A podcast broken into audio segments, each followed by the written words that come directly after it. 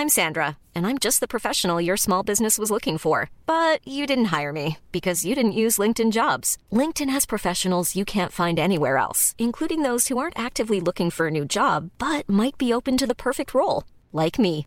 In a given month, over 70% of LinkedIn users don't visit other leading job sites. So if you're not looking on LinkedIn, you'll miss out on great candidates like Sandra. Start hiring professionals like a professional. Post your free job on linkedin.com/people today.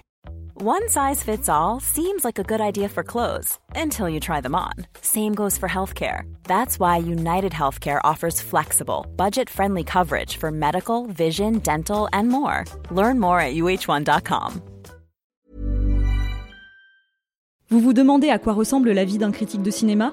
Découvrez l'horrible vérité dans chaque épisode de la Réu d'écran large, avec les discussions, les débats et les engueulades de l'équipe. Bon, on va Réu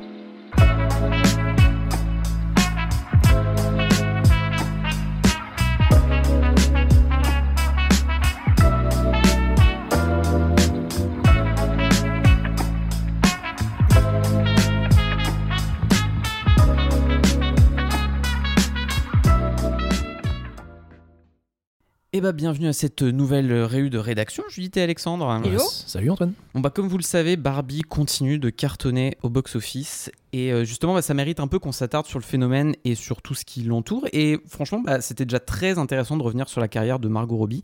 Et du coup je pense qu'on a tout intérêt à en appeler à notre Kenergy comme le disent euh, les Américains en analysant la carrière de l'autre grande star du film qui est bien évidemment Ryan Gosling. Parce que mine de rien bah, on pense souvent à Drive, on pense à La La Land. Mais euh, finalement en fait Ryan Gosling il a quand même une filmo assez dingo et surtout je pense à un rapport à l'acting assez particulier et enfin plus bizarre qu'il n'y paraît derrière le côté euh, grande star de cinéma aujourd'hui assez incontournable. Et donc Judith et Alexandre, si vous êtes là avec moi aujourd'hui, c'est que c'est vous les Ryan Zouz d'écran large. Et en fait, avant qu'on démarre un peu pour euh, essayer de tisser des idées, des angles d'attaque pour euh, parler de Ryan Gosling euh, et de rentrer un peu dans le détail de sa carrière, j'avais envie déjà de savoir un peu c'est quoi votre premier euh, rapport avec Ryan Gosling. Ça a été quoi votre premier souvenir avec lui, Judith, peut-être pour commencer Euh, alors moi, ça s'est passé, ça a été le coup de foudre. hein. Ça s'est passé au fin fond de mon adolescence. Je, je zappais à la télé, tout simplement, et à un moment donné, je tombe sur le début de Stay. Et, et en fait, je, je vois Ryan Gosling à l'i- à l'image, et vraiment, je me dis, mais c'est incroyable, c'est euh, l'homme de ma vie. tel que- mais je veux dire, tu sais, cette, cette sensation de voir en vrai un visage que tu as toujours imaginé, tu vois, genre j'étais vraiment genre euh, le temps s'est arrêté, enfin bon, bref, genre, oh mon dieu. Et donc j'ai regardé le film, je dis oui oui effectivement c'est l'homme de ma vie. Et, euh, et donc bon alors le film vaut ce qu'il vaut, on en reparlera, mais peu de temps après du coup parce que c'était au moment où Drive allait bientôt sortir, je, je lisais déjà des magazines de cinéma et, et donc la, la promo a commencé à faire pour à se faire pour Drive et j'ai été super hypée et c'est suite à la sortie du coup plutôt de Drive que j'ai compris que ce, ce crush de surface euh, c'était pas que des hormones mais c'était aussi une belle histoire d'amour de cinéma finalement et qu'il y avait plus euh, dans Ryan Gosling que simplement une belle gueule. Ah. Ouais, t'essaies de remettre Drive en avant, mais on sait que c'est Stay, du coup, d'accord, c'est très bien. Euh, ouais. Et toi, Alexandre Ah bah moi c'est Stay, c'est-à-dire à partir du moment où elle s'est dit que c'était une belle histoire de cinéma. Euh, non, moi c'est c'est Drive du coup. euh, je- en fait, je- moi j'ai j'ai commencé le cinéma, à m'intéresser au cinéma assez tard, donc j'ai même pas vu de Drive au cinéma. Mais euh, Pas, pas un vrai cinéphile, en fait. Eh c'est non, en train eh de dire. non, voilà, ben voilà. Mais euh, non, non, mais du coup j'ai découvert euh, Drive parce que je me souviens qu'au lycée, tout, enfin c'était vraiment un phénomène où tout le monde euh, disait, oh, venez on va voir ce film au cinéma et moi je, je m'en foutais complet, donc je- voilà quoi. Mais c'était Drive, je m'en souviens très bien. Tout le monde voulait aller voir Drive parce que gars dans la voiture et tout. Enfin, je pense que la promo du coup était trompeuse pour l'époque, mais euh, de fait tout le monde était à fond.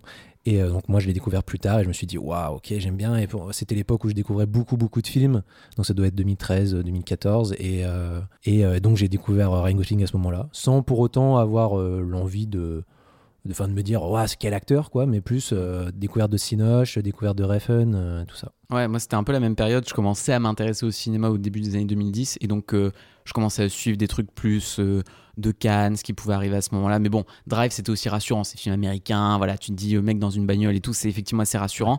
Mais je me souviens avoir, en avoir débattu avec des potes qui étaient allés justement, comme tu le dis, mais sous le en se disant ça va être un Fast and Furious like en fait et est-ce que la promo avait vraiment accentué à l'époque ce qui était et d'ailleurs je crois qu'il y a une meuf qui a porté plainte à l'époque, hein, avait en disant que la promo était tellement mensongère qu'elle demandait à se faire rembourser son ticket de cinéma. Euh, mais moi, c'est vrai qu'à l'époque, ça avait été pareil. Le... Enfin, le coup de foudre, surtout avec le film en général, mais comme tout le monde, je pense, comme n'importe quel ado qui voit Drive, tu te dis, oh, c'est trop bien, c'est trop profond comme film, c'est trop génial. et, et lui là-dedans était tellement incroyable et prenait tellement de la place et, arrivait à tellement se marquer à, l'image que de toute façon à ce moment-là c'était euh, méga coup de cœur. Oui, mais il y avait, enfin, euh, je sais pas, le charisme, cette veste, en fait tout, mais même l'intro, moi vraiment l'intro je la trouve euh, magnifique quand il est dans la voiture, qu'il attend. En fait c'est vraiment hyper millimétré, je me suis dit ok, je suis à fond. Oui, c'est ça, c'est totalement ça. Mais c'est vrai qu'aujourd'hui, c'est devenu un peu cliché de dire que Drive, c'est vachement bien, qu'on adore ce film et tout. Comme tu disais, bon, euh, quand on écoute ça ado et tout, mais moi, je trouve vraiment que c'est un très grand chef-d'œuvre. Enfin, vraiment, je veux dire, je sais galauder de le dire, mais c'est le cas. Ah, mais je pense que c'est un peu le cliché aussi de ces films-là où quand surtout pour des adolescents qui ont pu découvrir ces films-là. Je pense que tu vois, des Tarantino, des Nolan ont un peu ce même effet où euh, du coup tout le monde est là à dire maintenant euh, non, mais bon, ok, Inception, c'est bien, mais c'est pas non plus incroyable. Tu fais en fait, si, si, c'est vachement bien. Au-delà du fait que ça a pu te parler étant ado, c'est des grands films. Et mm. c'est vrai que Drive, mm. ça fait un moment que je l'ai revu, mais. Euh, mais je sais qu'à chaque fois que je le revois, je me dis ah non quand même. Euh, bon, Viding Refn est l'humain qu'on connaît et l'espèce de mégalo horrible euh, qui en plus te dira que pour lui c'est évidemment un chef-d'œuvre, mais tu fais en même temps sur ce cas-là, il a pas complètement tort. Y a-t-il un docteur dans la salle comme dirait Feu William Mais en même temps, c'est intéressant parce que bah, par rapport à ce que tu dis là aussi, euh, et notamment par rapport à ta découverte de Stay, c'est vrai que Ryan Gosling, on le voit de manière un peu cliché aussi comme le sex symbole hollywoodien comme quelqu'un qui aussi s'est démarqué voilà par euh, cette grande beauté et ce charisme assez euh, naturel mais en même temps ça me paraît assez réducteur de le dire et j'ai l'impression aussi qu'il a exploré tellement de trucs différents et aujourd'hui bah, avec Barbie ça le prouve c'est que tout le monde a trouvé que c'était une évidence qu'il joue Ken dans Barbie et moi, je me dis que c'est peut-être ça aussi qui, moi, m'intéresse le plus et qui mérite un peu d'être creusé. C'est euh, finalement que Ryan Gosling, au-delà d'être le mec de cinéma aujourd'hui, bah, c'est finalement un mec qui a un rapport à la masculinité à travers les rôles qu'il choisit qui est plus ambivalent qu'il n'y paraît par rapport à l'idée qu'on se fait aussi des personnages masculins hollywoodiens. Mais c'est-à-dire qu'il n'a pas, euh, il a pas interprété finalement de héros d'action ou de héros très euh, virils, très masculins, euh, sans qu'il y ait une face très très sombre à ces héros-là. Quoi. Enfin, je veux mhm. dire, tous ces héros masculins, enfin masculins virils, on va dire, remporte, enfin, comporte une très très grosse part de critique justement de cette masculinité. Donc euh, c'est ça aussi, je pense, c'est ce regard critique qui a fait que bah, c'est pas si simple que c'est, enfin, c'est pas un Jason Statham quoi. Et il, c'est sûr. Et, euh, et il dégage. Non mais je veux dire, c'est même pas un Tom Cruise quoi, parce qu'il y a vraiment toujours un regard hyper cynique, je trouve, euh, enfin de la part de ces films-là sur ce type de personnage. Et, et c'est quelqu'un qui, enfin, je pense, je pense à ça parce que du coup j'ai regardé l'un de ses films récemment avec ma mère et elle me disait, et je trouve qu'elle a tout à fait raison, que Ryan Gosling il dégage une aura, quelque chose. En fait, on sent euh, une intelligence de sa part et euh, c'est a priori quelqu'un d'intelligent. Enfin en tout cas moi je trouve que c'est souvent intelligent ce qu'il dit.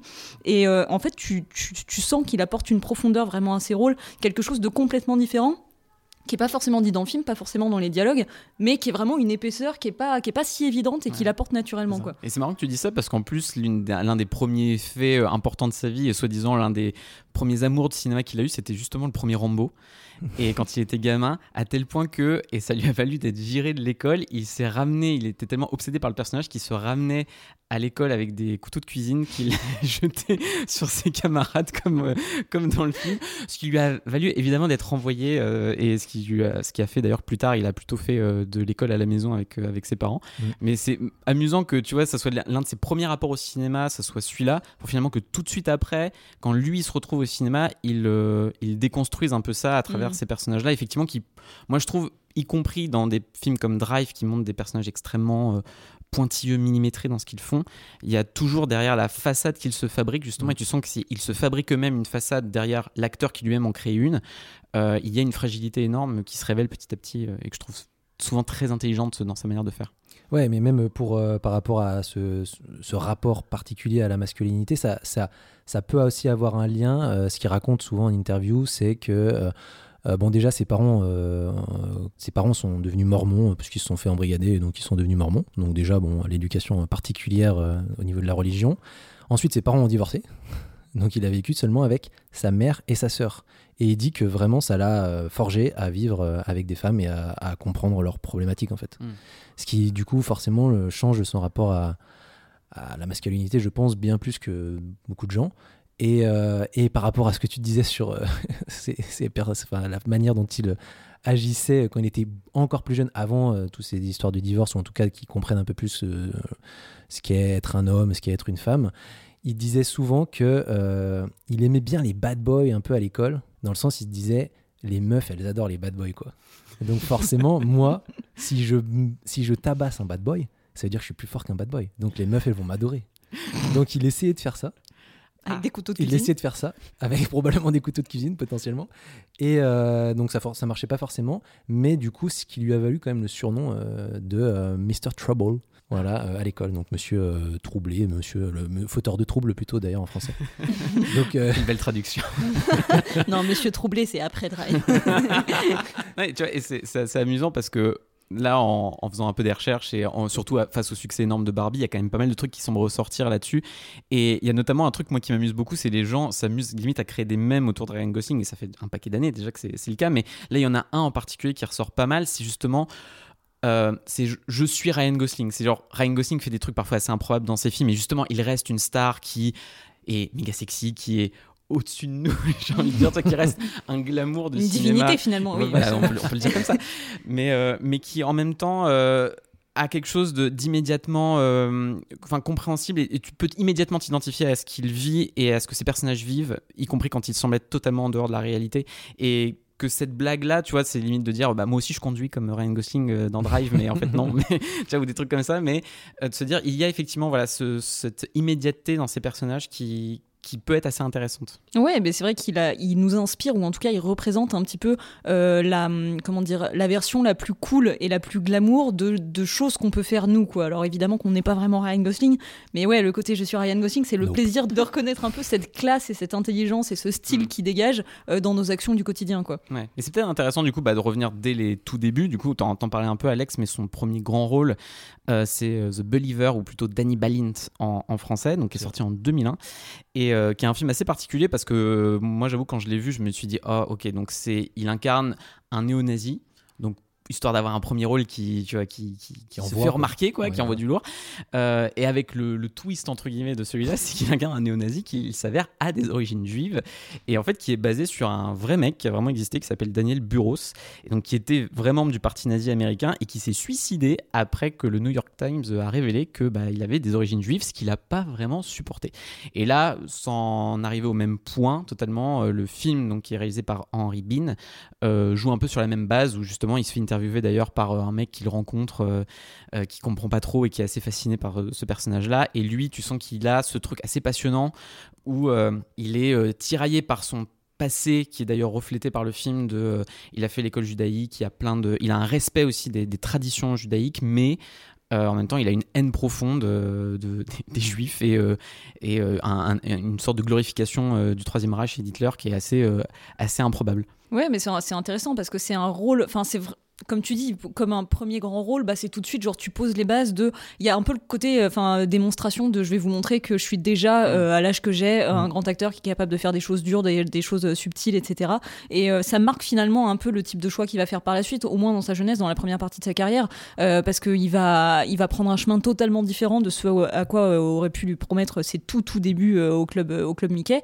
Et Danny Bailin, c'est un, c'est un film qui est qui est pas mauvais mais qui est un peu anecdotique. Enfin c'est pas un grand film on va dire c'est pas c'est pas mal. Mais euh, en fait il vaut surtout finalement pour sa prestation quoi. Bah, c'est marrant parce que les critiques de l'époque ont toutes mis en avant parce que le film a quand même gagné le, Grand Prix à Sundance mais je pense que le, sujet prévaut sur l'exécution finalement dans ce genre de cas. Mais que les critiques soient positives ou négatives tout le monde a, enfin, vraiment dit euh, c'est lui qui porte le truc et, et c'est vrai. D'ailleurs moi je trouve le film je suis assez d'accord avec toi assez bêtement illustratif sur son sujet. Tu mm. sens qu'il aborde pas vraiment un point de vue que je trouve très fort sur, euh, sur la question. Mais en fait, comme euh, il se concentre vraiment sur lui et que c'est lui qui porte le truc, quand il te fait des grandes séquences de dialogue pour finalement te. Enfin, juste lui en chant contre chant avec quelqu'un d'autre, ça marche mm. super bien en fait. Ouais, mais après, c'est ce que disait le réalisateur aussi à, à l'époque c'est qu'il a choisi Ryan Gosling pour une raison, donc c'était par rapport aussi à son éducation mormone d'une certaine mm. manière parce que le fait qu'il ait été éduqué ben, dans, dans, une religion euh, euh, potentiellement un peu pointé du doigt, etc., euh, a pu lui faire comprendre euh, ce qu'était une forme de solitude religieuse, potentiellement que, tu veux, que tu peux avoir envie de rejeter. Donc bon, là, dans un, dans un, dans, une, dans, un extrême assez violent, puisque bon, quand tu es juif et néo-nazi, c'est quand même un peu C'est un oxymore, quoi. quoi. C'est- c'est- oui, c'est vrai que c'est voilà. Donc euh, c'est c'est vachement intéressant de, de voir que, euh, d'une certaine manière, dès le début de sa carrière, tu sens que lui-même a un rôle à jouer dans ses propres rôles, ou en tout cas la manière dont il a, dont il, s'a- dont il a grandi, dont il a été éduqué, va avoir un, rôle à jouer dans sa carrière, dans ses choix de carrière, etc. Oui, et le dilemme que ressent le personnage, tu sens que c'est presque lui aussi, ce qui, en tant qu'acteur, à ce moment-là, aussi le, le dans sa vie perso aussi. Et tu vois, d'ailleurs, bon, pour relier à cette question-là, finalement, de ce rapport à la masculinité, je trouve ça assez passionnant et je sais pas à quel point c'est dû au scénar et c'est peut-être ça qui l'a euh, attiré vers le projet ou si d'ailleurs, euh, tu vois, c'est aussi lui qui a amené ça, mais il y a une des séquences majeures dans le film, finalement, c'est la première fois justement qu'il rencontre le journaliste du, Ouais. du New York Times euh, qui, qui, avec qui il a un entretien et le, le mec le piège totalement en lui posant les questions qui fâchent et le mec se laisse totalement emporter et où justement, en fait, cette question d'antisémitisme, elle est déjà liée à une question de masculinité très incertaine finalement, où il te montre que tous ces mecs-là, c'est aussi, bon, bah, c'est ce qu'on appellerait aujourd'hui des incels, mais aussi, il t'explique que il déteste les juifs parce que les juifs sont euh, finalement ont quelque chose de trop féminin en fait. Enfin, il y a, il y a ce truc-là où justement sa propre insécurité de mec ressort à travers son antisémitisme et tu sens que c'est vraiment quelque chose qui va un peu porter sur le reste de sa filmographie. Bah, il y a cette question, euh, c'est ce que tu dis, la scène, elle est vraiment impressionnante. Enfin, impressionnante en tout cas dans le, dans le bah, Gosling, il se, il, il est encore une fois, enfin, déjà, plutôt j'ai envie de dire, dans une intériorité qui va petit à petit exploser, enfin finir par exploser vis-à-vis de l'intervieweur parce que bon, euh, pour spoiler, il va quasiment, enfin il va lui mettre un flingue sur la tempe, on lui euh, tu continues, je te bute. bon globalement, euh, la, la petite interview sympatoche euh, bah, tourne au vinaigre quoi. Mais c'est intéressant ce que tu disais par rapport à, à- à cette question de plus que de masculinité, c'est aussi une question de toxicité mais sexuelle Ouais, aussi parce qu'il y a vraiment cette idée de l'homme viril, comme les, les mascus pourraient les déc- le décrire, c'est celui qui domine tout simplement euh, tout, en fait, l'acte sexuel comme euh, la relation, comme euh, etc. Et donc le juif, entre guillemets, dans, enfin, dans, dans- dans comment ils le décrivent en, en tant que néo- en tant que néo-nazi, c'est au contraire quelqu'un qui potentiellement se laisse dominer et, et aime se laisser dominer, donc ce qui ne correspond pas du tout au standard masculin de ces mascus. Ouais. Mais euh, c'est super intéressant en vrai, je, je suis d'accord avec toi, qu'il y, a- qu'il y a un vrai lien par rapport à. Enfin, il y, a un vrai- fil conducteur, quoi. Tu sens que dès le début, c'est pas anodin de faire des choix comme ça, je crois. Et ce que tu dis, c'est aussi très juste, je trouve, sur le à quel point cette, cette intériorité qui, qui boue petit à petit, Ouais. tu vois, il y a vraiment un bouillonnement, tu sens qu'aussi pour un premier grand rôle comme ça, moi ça m'a pas mal fait penser à une énergie que pouvait avoir un Tim Ross en début de carrière, et notamment quand il faisait ben, Made in Britain, dans lequel Mhm. lui aussi jouait un néo-nazi, et je trouve vraiment que je pense qu'à l'époque d'ailleurs les gens ont pas mal fait le lien entre les deux, et plus tard avec American History X évidemment. Bah oui, clairement. Bah, c'est Euh. c'est vrai que euh, je te coupe, mais quand, quand j'ai euh, quand j'ai vu euh, The Believer, je me suis dit, c'est American History X2 en fait, quoi. Mais c'est marrant que tu parles de. Tu dis c'est intéressant comme choix. Et on pourrait se dire qu'un acteur à cet âge-là, euh, c'est pas tellement une question de choix, mais qui prend ce qui lui, ce qui vient. Oui. Et c'est pas son cas, c'est vraiment un choix et un choix étonnant. Parce que donc du coup, avant, euh, comme je le mentionnais un peu plus tôt, il faisait partie de la promo euh, du, du Mickey Club, The Mickey Mouse, Club. où il était un mouse qui Mouse tire. Yeah. Wow. Oh yeah. Euh, où il tournait des, des sortes de sketchs pour les enfants, des trucs absurdes, mais donc il était vraiment gamin. Et donc il faisait partie de cette promo de, donc, dans laquelle il y avait aussi Justin Timberlake, Britney Spears et Christina Aguilera.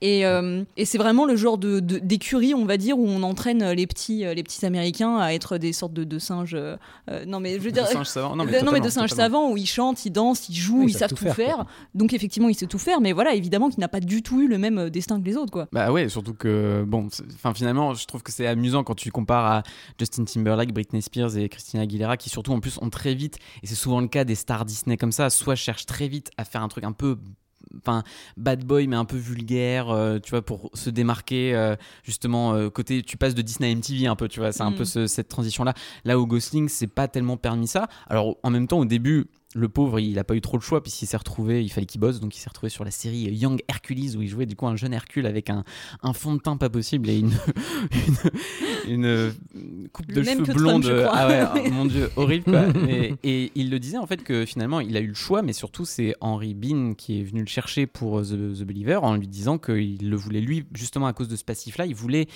euh, prendre quelqu'un de un peu de ce background là aussi pour euh, l'amener euh, dans une, un autre type de performance et il le dit lui-même que si c'était pas arrivé si Henry Bean l'avait enfin il aurait jamais eu une audition en temps normal pour un rôle comme ça après ce qu'il avait fait à Mickey Ouais. Mouse Club et Young Hercules et qu'en fait s'il avait pas eu ce rôle là il, il serait clairement pas l'acteur qu'il est aujourd'hui donc il estime que c'est une très très grande chance qu'il ait eu ce, ce rôle là Ouais. Bon, en tout cas, il avait un bon gros crush sur Britney Spears euh, et, et ça n'a jamais Mais- marché. à sortir avec Justin Timberlake Eh à ce ouais, Ah Qui a été son colloque du coup.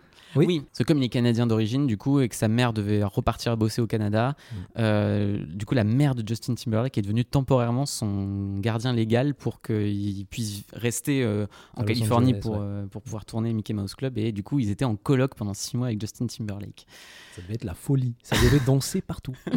bah, il paraît, ça il paraît- chantait, ça dansait. C'était Barbie il paraît que la mère de...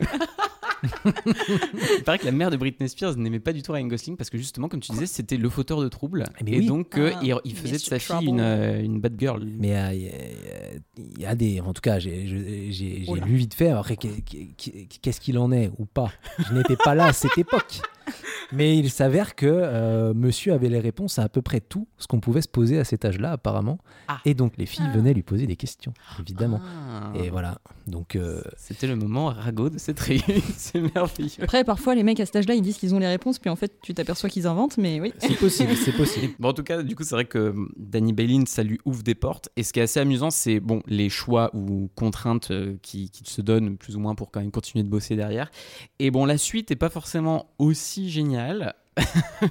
même si Judith pourra prétendre le contraire. Mais euh, ce qui est assez amusant quand même, c'est qu'on sent que il, il se tourne quand même vers des personnages qui, dans la ligne d'Annie sont quand même un peu border, Ouais. euh, ou au moins ont ce côté un peu espiègle, malin, mais qui souvent sont quand même liés à des trucs un poil psychopathes sur les bords. Et c'est notamment le cas en 2001 avec Calcul meurtrier. Eh oui. Alors, en fait, même juste avant, je trouve, il y y a The Slaughter Rule. Bon, alors, Ah. je trouve que c'est un film un peu euh, osef. Voilà, complètement euh, qui sert à rien. Mais en, en gros, il joue un jeune garçon qui est un peu perdu parce qu'il a perdu son père, son père est mort, tout ça, et donc euh, il cherche un peu. Et puis il y a un coach. Ça, juste, il a perdu son père, tout ça. Non mais bon, c'est oui. euh, en effet, c'est triste. Je suis d'accord. Mais euh, du coup, il est, il est perdu quoi. Il sait plus quoi faire trop. Il est ado, donc il sait plus. ouais, Il est perdu. Et il y a un coach, un entraîneur de football américain qui décide de le prendre sous son aile et en fait de de se servir un peu de- du fait qu'il soit un petit bagarreur pour euh, l'intégrer à une équipe de six-man football. Donc en gros comprendre un football américain de street. hein, euh, donc euh, vraiment genre les pas, pas vraiment de règles. Un foot de rue, tu veux dire? Oui. Mais bon, là, on, est, on est en Amérique. Un Donc, foot de street. Donc c'est un football américain un peu plus violent, quoi. Euh, D'accord. Disons qu'il y a les Parce règles. c'est vrai que le football américain, c'était pas assez violent Eh ben ça. non, parce que là, il y a des petits bagarreurs là-dessus. Donc le but, c'est de former, euh, en fait, c'est de, de prendre leur, euh, leur violence, un peu leur, leur haine, et de, de s'en servir pour qu'ils soient forts dans le football américain et, et qu'ils se servent de, de cette, de, de ce qui, de ce qui les, les, les anime, les détraque un peu mentalement Mhm. pour, physiquement aller chercher Pour le meilleur d'eux-mêmes. un peu leur, la violence. Exactement. Donc, euh, donc euh, évidemment, c'est magnifique. Non, pas du tout.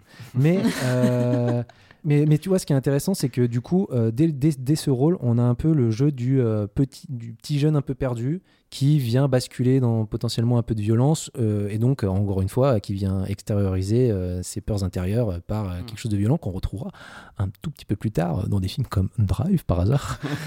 Voilà. Donc, enfin, donc, ce- donc ce rôle est pas inintéressant. En plus, il dit qu'il a beaucoup appris avec l'acteur principal David Morse, etc. Et donc juste après, en effet, il fait Calcul meurtrier. Oh là là. Euh, Alors Calcul meurtrier, euh, donc c'est pas n'importe qui, hein, c'est Barbet Schroeder hein, qui le fait. Donc euh, Elle comprend pas. hein. Mhm. Donc, euh, pas compris. bon, moi j'avoue que je trouve ça un peu sympa. donc euh, voilà, donc faut, faut se dire que le pitch est quand même un peu marrant, c'est que c'est deux lycéens, donc qui sont joués par Ryan Gosling et Michael Pitt, qui euh, se disent un jour, euh, mec, est-ce qu'on commettrait pas le meurtre parfait juste pour s'amuser? Vraiment le résumé des rôles de Michael Pitt. C'est- franchement vrai, ouais. Bon, bref, du coup, ils se lient d'amitié, ils se disent bon, bah, viens, on tue des gens pour gratos, euh, histoire de s'amuser un peu. Et le but, c'est qu'on se fasse pas prendre. Mais pas de chance, en fait, il y a une super enquêtrice qui s'appelle Sandra Bullock. Enfin, en tout cas, elle est jouée par Sandra Comme Bullock. l'actrice Exactement. Et du coup, euh, en fait, elle va rapidement euh, se dire Tiens, c'est un peu bizarre. En plus, ces deux jeunes que j'ai interrogés, ils sont, sont chelous et tout. Donc, elle commence à s'intéresser à eux, mais en même temps, ils cachent bien leur jeu quand même hein, et tout. Oui, puis ils ont puis- trouvé euh, la vie, enfin le, le- le faux coupable parfait. euh, donc au début, ils se disent c'est bon, c'est tranquille. euh. Parce qu'ils ont tout prévu, évidemment. Ils se sont dit, mais attends, mais si on fait croire que ça, machin, peut-être que nous, on va passer à côté, et puis comme ça, on rigolera parce que on les a pris, on les a menés en bateau. Mais évidemment, bah, ça se passe pas vraiment comme ça. Et puis, il y a Sandra Bullock qui est un peu plus intelligente. Donc, donc bah, moi, je trouve que c'est un peu amusant. Mais du coup, encore une fois, on retrouve un Ryan Gosling. Alors là, c'est un peu côté foufou, là. Il part un peu dans le côté. Euh, un peu le côté euh, je joue le petit dingo. Bah surtout qu'il joue le mec qui vient de famille euh, ultra bourgeoise, contrairement au personnage Ah oui. de Michael Pitt. C'est aussi un des paradoxes entre en eux. Et c'est que lui, entre guillemets, il a. Michael Pitt, il a un peu rien à perdre, alors que lui, il a un peu tout à perdre. Et en même temps, c'est, tu sens qu'il se fait chier dans sa vie, et c'est un des trucs qui est joué à travers son personnage. Et donc, que, de toute façon, il a la belle bagnole, il peut visiblement ken un peu qui il veut, parce que de toute façon, c'est le bad boy du lycée, tout le monde le kiffe, machin. Ce qui est vraiment joué d'une manière méga cliché par le personnage. Et, euh, et du coup, effectivement, et surtout, c'est lui qui drague plus ou moins Sandra Bullock, enfin, qui joue Oui, d'un truc vraiment très ambigu que jamais fait Michael Pitt, lui, dans le film. Donc, Oui, c'est- il a le personnage un peu plus intéressant à jouer parce qu'il est un peu plus sulfureux que, que l'autre. Mais oui, mais en plus c'est assez euh, marrant de le voir quand, quand ils viennent euh, les interroger pour la première fois et que du coup elle rentre dans le gymnase de l'école et qu'il y a Ryan Gosling qui attend parce que ben, il sait qu'il va se faire interview, enfin interroger et qu'il y a Sandra Bullock qui arrive avec son partenaire, enfin son, coéquipier euh, de travail et que là il commence à la draguer en mode j'aime bien vos vêtements et tout. Ce qui a visiblement marché, puisqu'après, ils bah, sont sortis c'est ensemble. qu'après ils sont sortis ensemble donc euh, sans doute qu'elle est tombée un peu sous son charme. Est-ce que Judith, toi, ça a marché sur toi? Non, alors c'est vrai Ah. que Calcul meurtrier, non, j'en ai un souvenir vraiment de. Enfin, je veux dire, ça, ça fait super cheap. Euh, Évidemment que moi j'étais contente de le voir pour lui, quoi, mais pff, on n'y est pas, quoi, il n'y a pas beaucoup à manger. Bon, après on va pas Ah, se Il y a sa mentir que- veste rouge de toute beauté qui Oui. annonce Drive, là aussi, quand même. Ah oui, hein. oui, oui. Non, la veste en cuir rouge, non, d'accord. Alors moi, je propose que Judith note toutes les tenues vestimentaires de, de Ryan Gosling fin, au fil de sa carrière. un top 10 des meilleurs accessoires. Non, mais c'est sûr que ça, ça reste une sorte de, de série B euh, tendance euh, un peu Z, presque, dans, dans le sens où c'est c'est un téléfilm de luxe. Bah, tu sens surtout que c'est c'est la période où on ressort de Seven et que Ah tout le oui. monde se dit on va remixer notre petit Hitchcock euh, illustré avec euh, en mettant ça un peu moderne, tu vois, euh, parce que là en plus c'est des ados donc c'est un peu sulfureux, tu comprends et tu fais non en fait ça l'est à aucun moment et c'est d'une laideur surtout comme Ah, film. Ouais, c'est- très très la très photo moche. est immonde. Et je trouve qu'il y a aucun rythme surtout. Moi c'est Sandra Bullock qui est Oh. une bonne actrice, tu vois, mais euh, mais là elle a rien à jouer la pauvre. Alors parce qu'en fait le, le parallèle qui est assez amusant c'est que surtout que elle est euh, ancienne femme battue Oui, euh, qui est un peu Bah, traumatisée mais elle se plus, euh, reconstruit dans la violence. qui a, fait être retrou- enfin, qui, qui a été retrouvée quasiment Oui, morte. est quasiment morte, oui, c'est ça qui est euh, terrible. Mais euh, c'est euh, du coup, euh, du coup, elle rejette ses partenaires sexuels, notamment bah, son coéquipier avec qui elle veut coucher, machin. Et le mec lui dit, mais de toute façon, t'es pas capable de t'engager, machin. Enfin, c'est vraiment le cliché, genre. Mais non, mais c'est- horrible complètement dans la con, hein. structure du personnage féminin. Mais avec du coup Ryan Gosling en face qui est en mode, non mais je te dragouille. Et justement, moi j'ai compris ce que t'es vraiment. Moi j'ai compris que t'es il y a un trauma quoi parce que moi aussi je suis un peu je suis un peu fou dingue quoi tu fais ok merci Donc c'est vrai que c'est assez nul, Ouais. mais un peu amusant. Et lui, il a un truc à jouer. En- encore une fois, il est, bon, il est un peu dans le surjeu.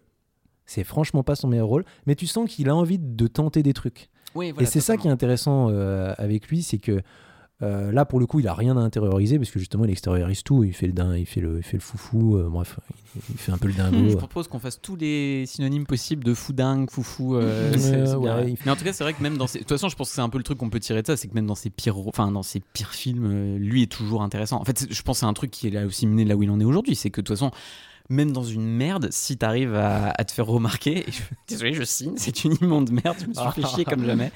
Euh, Enfin, tu le remarques lui. Tu vois, et, je trouve que c'est ça. Et c'est pas juste parce que tu le regardes en te disant, je le regarde parce que Ryan Gosling, mais tu le vois, tu le vois débarquer et tu fais, ouais, c'est normal que mine de rien, il en soit là où il en est aujourd'hui. Oui, bah, bah, c'est c'est ce qu'on disait. C'est ce qui est intéressant, c'est qu'il est face à un Sandra Bullock qui a quand même euh, bah, fait pas mal de films quand même à, déjà en 2002. Et euh, bah, il lui tient la, la dragée haute. Quoi. Mm. Donc déjà, euh, c'est déjà pas mal. Et ça marche encore mieux après, puisque du coup, le film suivant, c'est euh, donc, euh, j'ai plus le titre complet, Leland. The United States of Leland, absolument. Et qui est en plus un film plutôt choral, plus ou moins. Ah oui, bah, c'est totalement un film choral. Alors, euh, bah, déjà, bah, pour, pour se faire une idée, il y a un casting monstrueux. hein. Il y a Ryan Gosling, déjà. Il y a, donc, dans les jeunes qui vont, qui vont percer plus tard, il y a Michelle Williams, il y a Kerry Washington et il y a Michael Peña. Mais il y a aussi Don Cheadle. Ah, il y a Jenna Malone aussi. Il y a Martin Donovan et il y a celui dont on ne peut pas prononcer le nom, mais euh, qui a joué dans House of Cards. Voilà. Et donc, euh, Moi, j'allais dire Johnny Depp. Il y en a trop comme ça. en fait. donc en fait non, il joue un, il joue euh, le, euh, le, l'anti-héros éponyme. En gros, il joue Leland Fitzgerald et en gros c'est un, c'est un jeune ado qui poignarde un handicapé euh, et qui se retrouve emprisonné dans un centre de détention pour mineurs. Euh, et donc, euh, il va créer une relation avec euh, le professeur qui va s'occuper de lui, qui est joué par Don Cheadle, donc, et qui va essayer de comprendre bah, pourquoi il a fait ça, etc. Et donc, en fait, il joue un. Ce qu'il disait dans, une interview avec IGN à l'époque, c'est que il voulait, en gros, il a bien aimé son, ce rôle quand il a accepté le scénario parce que c'était un personnage un peu, enfin, qui était émotionnellement déconnecté. Tu m'étonnes qu'il a aimé le Ah, rôle s'il amenait des, des couteaux de encore. cuisine à l'école quand il était petit. Non, mais tu vois, encore émotionnellement déconnecté, comme quoi euh, ces rôles euh, le poursuivent. Et donc, euh, c'était rare à l'époque de voir ce genre de personnage, en tout cas pour euh, des ados, en tout cas. Mm. Et donc, ça l'a intéressé et il s'est dit que ce serait passionnant à jouer. Euh, c'est pas un grand rôle parce que c'est un rôle secondaire, c'est un rôle euh, choral. Donc, en fait, le film ne suit pas forcément euh, que lui et euh, les raisons pour lesquelles il a tué. Euh, ce, ce jeune handicapé, c'est euh, plutôt euh, toutes les conséquences sur la famille du- de la victime, sa famille à lui, parce qu'en fait, il faut savoir que la personne qui l'a tué est en fait le frère de sa copine, qu'il a Mm. plus ou moins quitté, ou en tout cas, ils ont une relation compliquée parce que elle, elle, elle voit aussi un peu un junkie qui lui vend de la drogue, etc. Euh, voilà, et puis il s'est fait tabasser par le copain de la grande sœur de sa copine, enfin bref. Ça m'a l'air très compliqué tout ça. Voilà, donc c'est un petit film choral qui raconte un peu comment euh, tout est lié. euh, voilà, mais il arrive à mec. tirer son épingle du jeu Mais là-dedans. voilà, hein. il- en fait, il, il- il- il se fait un peu remarquer. Il a quand même le rôle titre, donc euh, Ouais. forcément, on, on le remarque un peu plus que les autres. Mais euh, encore une fois, bah, c'est c'est- c'est cette idée de euh, personnage qui a quelque chose enfoui en lui. Et même si là, il y a pas- en fait, il n'y a pas vraiment une forme d'explosion parce qu'on ne voit pas vraiment le meurtre. Mais euh, on comprend plus tard que c'est pas par rapport à une forme de rage, mais plutôt par, une- par rapport à une forme de tristesse et de tenter de soulager. euh, Hmm. Bah, ce qui ressort euh, là aussi de Danny Badint et, de... et même finalement un peu de calcul meurtrier dans le côté. euh, Tu sens qu'il y a quelque chose derrière en fait, enfin, que le meurtre, au-delà de l'amusement, euh, vient, de, vient de quelque chose de plus dark que lui a envie d'explorer, même quand le film le permet Oui. pas vraiment en fait, et c'est ça qui est, qui est assez pertinent. Mais après, t'en arrives quand même euh, à donc peut-être le cas ultime de Ryan Gosling en mode euh, émo triste, euh, un peu psychopathe sur les bords. Mais crush et, ultime. c'est- et le crush Crush ultime de. Judith, c'est Stay. Oui, Stay, donc du coup c'est en 2005 euh, que le film sort. Il est réalisé par Mark Forster, donc c'est quand même euh, le mec à qui on doit euh, Neverland, euh, Quantum of Solace et World War Z. Donc que des grands films. voilà, c'est ce qu'on peut, ce qu'on du peut retenir. du 7e art. Non mais c'est un film parce que du coup euh, Alexandre parlait tout à l'heure du fait que Ryan Gosling était capable de tenir la dragée haute à Sandra Bullock et à tous les autres acteurs de United States of Leland et donc là il est quand même face à Ewan McGregor, Naomi Watts et Bob Hoskins entre autres Euh, donc euh, gros casting et, et là aussi je trouve qu'il s'en sort vachement bien alors juste pour replacer donc euh, c'est l'histoire d'un psychiatre qui est donc joué par, par McGregor qui va essayer d'aider l'un de ses jeunes patients euh, troublés euh, voilà un jeune homme de, de 20 ans qui, qui menace de se suicider dans trois jours et au fur et à mesure que le personnage de Ewan McGregor va essayer de l'aider, enfin de comprendre un peu ce qui se passe dans sa tête pour l'empêcher de passer à l'acte, bah il y a des parallèles qui vont se dresser entre leurs deux vies. Il y, a, il y a comment dire, les dimensions semblent se mélanger, le rêve et la réalité. Transitions Voilà. fou, entre les plans, c'est incroyable. Ah, ça, vraiment. c'est- la réalisation est très stylisée, on va dire. hein, euh, les ralentis, les superpositions. Pour le dire très poliment. Les- plans sauver le seul truc que le film a au vu de son écriture la plus teubée possible. mais- Ah bah il tente des choses en termes d'image. hein. Oui, écriture, euh, pas n'importe qui quand même, hein, rappelons-le. hein. Ah, mais oui. David Benioff, quand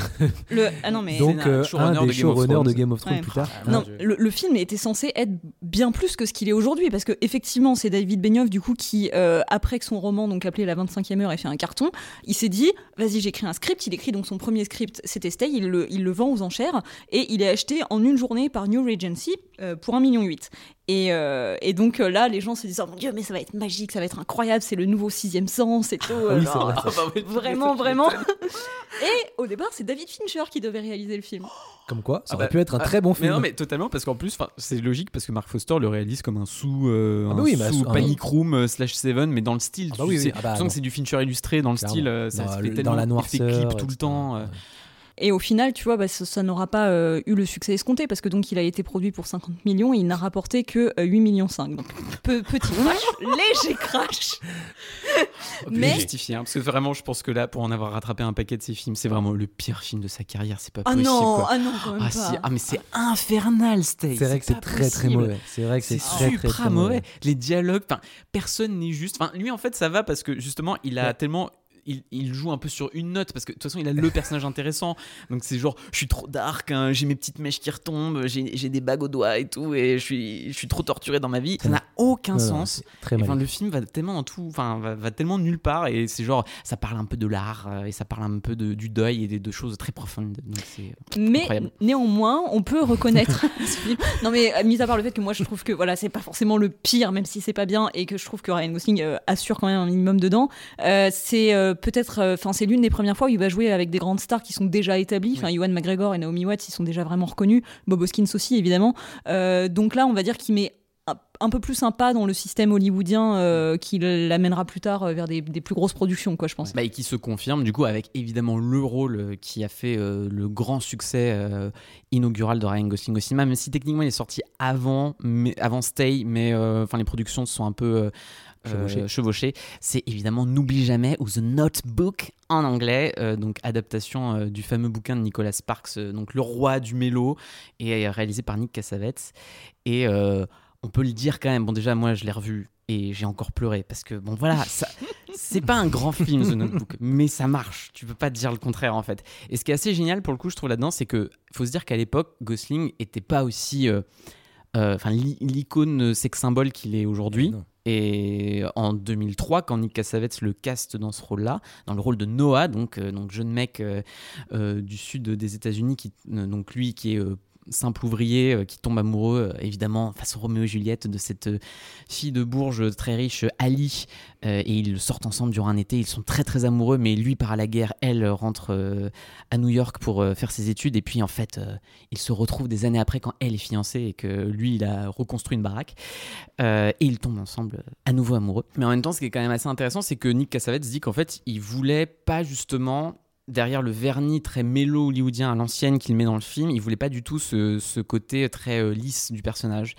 Et euh, il tenait à quelqu'un d'un peu, et il le dit lui-même, un peu bizarre. Et en fait, il trouvait que Gosling collait parfaitement à l'image qui se faisait de ça. Et je pense que ça marche énormément parce que quand tu parles de, de N'oublie jamais au niveau des performances d'acteurs, Enfin, d'ailleurs, c'est marrant parce que sur mon DVD, c'est le seul bonus que tu as. En fait, c'est le making-of consiste uniquement sur trouver les acteurs et comment ils ont Mm. trouvé le casting en fait Mm. et à quel point c'était ça qui était primordial. Alors évidemment Gosling met souvent en avant que la vraie réussite du film c'est c'est Rachel McAdams, c'est le fait que ça soit elle qui en plus est finalement un peu le, le vrai point de vue du film et que c'est elle qui porte aussi sur sa performance qui a le rôle presque le plus difficile à jouer mais que ensemble en fait il y a tellement un truc qui s'est créé entre, entre eux et où c'est vrai que tu as ce truc d'ailleurs qui change du mélo traditionnel hollywoodien où tu as, quelque chose de plus charnel, tu as quelque chose de plus évident dans tu vois dans les rires qu'ils ont ensemble dans le côté très vivant très euh, voilà très, enfin, très immédiat très humain de, de leur relation et de la passion amoureuse euh, qu'ils se ressentent euh, durant cet été Tu, tu parlais de mélo ultime et euh, c'est tellement le mélo ultime que pendant plusieurs années, ma compagne a refusé que je le regarde avec elle parce que elle se disait que elle me disait que si je n'aimais pas ce film, euh, elle changerait les serrures tout simplement. Donc euh, globalement, euh, pendant très longtemps, je me suis dit je ne le regarderai pas avec. Ou en tout donc cas, zéro pression voilà, donc zéro pression. Et donc, euh, je l'ai euh, je l'ai vu.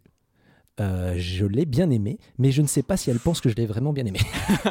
ah pense que tu m'étonnes bah, pour pas changer les serrures, tout simplement, parce que c'est vrai que ce serait pas bien pratique pour rentrer chez moi. Mais euh, non, mais du coup, euh, moi, je, alors, je, je pense pas que le film soit un ch- chef-d'œuvre absolu, mais j'ai trouvé que c'était beau. C'est en fait, c'est une très belle histoire, tout simplement. Donc ça fonctionne bien et il y a il y a une, une- une vraie plus-value, c'est euh, la relation, enfin on va dire l'alchimie entre les deux acteurs, ce qui est vachement intéressant, parce que du coup tu parlais de Nick Cassavetes, il faut savoir que Nick Cassavetes, quand il a envoyé le script, euh, Ryan Gosling lui a dit carrément euh, bah attends mais mon visage euh, il va pas du tout avec une comédie romantique. Parce qu'à l'époque bon Ryan Gosling c'est pas non plus l'homme le plus beau du monde mais bon. Oh, mais je, ça, je comprends pas. Mais oui, Bah, d'accord. il lui a dit ça en tout cas. Bah, il avait Et- déjà à ce moment-là la grosse barbe qu'il a d'ailleurs dans la deuxième partie du film et c'est vrai que c'est pas là Ouais, qu'il est au milieu du voilà c'est pas c'est on va dire que c'est pas son meilleur atout à ce moment-là mais enfin il est beau gosse hein, d'accord mais et c'est en tant que pas- beau gosse qu'on parle nous hein, tu vois on se permet de juger parce qu'on sait ce que c'est que d'être beau gosse donc en effet en effet. Mais euh, du coup euh, Nick Cassavetes tu as dit je sais mais c'est pour ça que je te choisis Parce que au moins, quand le personnage de Rachel McAdams va te choisir, ce sera pour les bonnes raisons. et lui, il était en mode, c'est un peu méchant quand même et tout. Et il lui a dit, autre chose, Nick Cassavet, tu lui as dit, si je prenais Brad Pitt, tout le monde forcément tomberait amoureux de lui, tu vois. Mais toi, qui va tomber fou de toi? J'en Et là, il est en mode, Quel bâtard. mais what et tout Bon, ok, du coup, j'accepte le rôle. donc, euh, donc, bon, bah, euh, voilà, il a accepté le rôle alors qu'il n'était pas forcément, euh, qu'il se sentait pas forcément beau gosse ultime, qu'on pourrait, qu'on pourrait voir habituellement dans une comédie romantique un peu à la Hugh Grant ou tout ça, quoi. Et, et ce qui est vachement intéressant, c'est quand même que la relation entre Rachel McAdams et Ryan Gosling n'était pas du tout une bonne relation à la base sur le tournage. Ils se détestaient Ah ouais? littéralement. En fait, il faut savoir que euh, donc Ryan Gosling, il a trouvé assez rapidement Nick Cassavetes parce qu'il avait une idée très préconçue de qu'il voulait pour le personnage masculin, en tout cas euh, le plus important, pas celui de James Marsden. Et euh, il avait une idée encore plus fixe pour le personnage de Ali. Et donc il disait, je ne commence pas le tournage tant que j'ai pas trouvé qui. Donc ils ont fait beaucoup, beaucoup, beaucoup de, de, ré- de- de répétitions. Il me semble qu'il y a Reese Witherspoon qui a participé à ça. Mm. Il a failli avoir Britney Spears. J'aimerais bien savoir ce que ça va donner. Oh, les Voilà. retrouvailles après Justine, mon dieu. Apparemment. Et du coup, casting avec Rachel McAdams, il se renvoie la parole et ça, le- les, dialogues et ça, ça match direct. Nick Cassavetes, il est en mode euh, où est-ce que je me mets? C'est trop bien et tout. donc, euh, Moteur. donc il était en mode mais c'est super. Et pendant le tournage, euh, là, pas que ça se passe pas très bien en fait. et qu'à un moment donné, Ryan Gosling, il se, en fait, il joue en chant contre chant. Enfin, Il y a des dialogues qui jouent en chant contre chant. Et Ryan Gosling, il dit à Nick Cassavetes, euh, pendant que c'est les chants contre chant, je voudrais que tu me mettes quelqu'un en face euh, qui n'est pas elle en fait. Ah Ouais, chaud. Et du coup, il est en mode bah non. du coup, euh, c'était complexe, etc. Et il se criait littéralement tout le temps dessus parce qu'elle, elle est très très attachée à son rôle et lui, il avait une vision différente de son rôle à elle et inversement, etc. Et un jour, euh, le producteur les a réunis dans une, dans une salle de réunion. Rachel McAdams, euh, Ryan Gosling, Nick Cassavetes et donc le producteur. Et là, ils leur ont dit euh, ça va pas pouvoir continuer comme ça, donc il va falloir que vous, vous régliez vos problèmes maintenant. Nick Cassavetes, il s'est barré, le producteur, il s'est barré, et ils sont engueulés. Ils ont dit toute leur vérité. Et apparemment, au bout d'un certain temps, Ryan Gosling est sorti, il est allé voir Nick Cassavetes, il lui a dit c'est bon, on peut continuer. voilà. Oh. Et du coup, après, apparemment, toutes les scènes des engueulades sont plus ou moins des engueulades véridiques. et donc, ça, bah, ça sent qu'ils s'aiment pas à ce moment-là. ce qui est super intéressant. Et c'est ce qui les a amenés à être de plus en plus liés et à trouver une vraie alchimie au fur et à mesure du tournage. D'où le fait qu'après le film, bah, ils se soient mis ensemble quand même pendant euh, trois ans. Eh oui. Ce qui n'est pas n'importe quoi. Donc, euh, non, mais du coup, c'est super intéressant de voir euh, toute l'évolution Ouais, et puis tu vois, en plus, c'est la scène qu'on retient le plus de N'oublie jamais. C'est le moment où il lui met lui le dilemme, Oui, tu vois, où voilà. il lui dit euh, What do choisis you toi, want? what do you want? Tu vois, c'est ce que toi tu veux et est-ce que tu veux rester en, en sécurité avec ce mec-là, même si tu dis que tu l'aimes et il la croit, mais où est-ce que tu veux être avec moi Mais réfléchis pour toi ce que tu veux et je veux pas te perdre une deuxième fois, mais c'est vrai qu'à ce moment-là, l'engueulade, il le fait en plan fixe, en chant contre chant, et d'ailleurs le film a vraiment ce classicisme hollywoodien. euh, euh, très, voilà, c'est très très sobre. euh, Il y a une belle photo, donc ça marche bien, hein, mais ça, ça, ça casse pas trop patin un canard non plus. Mais à ce moment-là, en fait, leur performance prend tellement l'ascendant sur le reste que évidemment que ça marche en fait. Ah, mais en fait, moi, c'est un- je trouve que c'est un des problèmes du film. Tu vois, tu parlais du fait que justement euh, le casting était un peu passé devant, euh, avant tout. Enfin, moi, c'est un film avec lequel j'ai pas mal de mal, justement parce que je trouve que le concept est incroyable de ces allers-retours euh, dans le passé. Enfin, le fait qu'elle ait Alzheimer et tout. Enfin, je trouve que c'est le concept est magnifique et je trouve que le casting est très bien. Mais par contre, derrière, je trouve que l'écriture, elle est si niaise, Ah ouais. quoi. Je- vraiment. Oh Mais c'est pour ça que c'est le mélo ultime. C'est Ah. le truc qui fait bonbon, il te fait du bien sur le moment, ça te fait pleurer, mais c'est les bonnes larmes, tu vois. C'est Ah, mais oui, mais tu vois, je trouve que ça aurait pu vraiment profondément me bouleverser. Et en fait, à chaque fois, j'ai envie de me cacher tellement je trouve que c'est c'est trop niais, quoi. Ça dégouline. C'est. Ouais, c'est niais, mais c'est tellement joli parce que tu qu'en fait, préfères à la le émo fin, de Stay, c'est pour ça. Ah ouais. mm. c'est tellement joli qu'à la fin, ça se finisse de cette manière. Euh, J'ai pas envie de donner la fin pour ceux qui l'auraient pas vu, mais euh, c'est c'est presque, tu vois, l'histoire d'amour parfaite entre guillemets, dans le sens où euh, de bout en bout, euh, il y aura eu une sorte de There's never been a faster or easier way to start your weight loss journey than with PlushCare. PlushCare accepts most insurance plans and gives you online access to board-certified physicians who can prescribe FDA-approved weight loss medications like Wigovi and Zepbound for those who qualify. Take charge of your health and speak with a board-certified physician about a weight loss plan that's right for you. Get started today at plushcare.com slash weight loss. That's plushcare.com slash weight loss. plushcare.com slash weight loss. Millions of people have lost weight with personalized plans from Noom, like Evan, who can't stand salads and still lost 50 pounds. Salads, generally, for most people, are the easy button, right? For me, that wasn't an option. I never really was a salad guy. That's just not who I am. But Noom worked for me. Get your personalized plan today at Noom.com. Real Noom user compensated to provide their story. In four weeks, the typical Noom user can expect to lose one to two pounds per week. Individual results may vary. On est ensemble jusqu'à la mort, quoi, littéralement. Mm. Et donc, c'est euh, c'est super joli. Et en même temps, je pense aussi, tu vois, que ce qui a fait le succès de ce film-là euh, à l'époque aussi, c'est que tu penses à des films de passion amoureuse et tu penses tout de suite aussi à des trucs où les personnages, euh, notamment entre eux, sont forcément très violents. Ce qui d'ailleurs est un truc qui peut revenir plus tard dans la filmo de Gosling, notamment avec Blue Valentine, dont on reparlera après. Mais moi, ce que j'aime beaucoup dans N'oublie jamais, c'est que t'as jamais ça. C'est-à-dire que tu ressens vraiment la passion profonde qu'ils ressentent l'un pour l'autre, mais notamment lui qui pourrait péter un câble à plusieurs reprises, parce qu'il faut quand même admettre qu'elle, à la fin, elle casse un peu les couilles, il a pas trop savoir ce qu'elle veut. Mais jamais il, tu vois enfin il y a jamais euh, il y a un mot plus haut que l'autre mais ça n'a- n'arrive jamais où tu vois son, corps est toujours dans une forme de retenue et il est toujours dans une forme de, bonté aussi et de de justement à toujours contrôler quand même euh, son corps par rapport à ce qu'il ressent. Et ce que je trouve d'ailleurs très beau, c'est que du coup, il partage aussi une fragilité que d'habitude, c'est juste le personnage féminin qui y a droit, notamment durant leur première scène de sexe, où je trouve vraiment qu'il y a un parallèle très beau où chacun enlève un vêtement, euh, tu vois, chacun son tour, et tu sens qu'ils partagent vraiment cette fragilité ensemble, de se mettre littéralement à nu l'un pour l'autre. Et c'est pas juste C'est elle qui enlève concept tout. d'émission M6 quoi. Mais non, oh là, t'as vraiment pas de cœur, Judith. C'est. Elle détourne tout. Moi, je parle de beauté, machin. Ils sont à la bougie et tout. Ils font l'amour par terre, c'est trop beau. Et euh, voilà, tout de suite, euh, jetez les M6.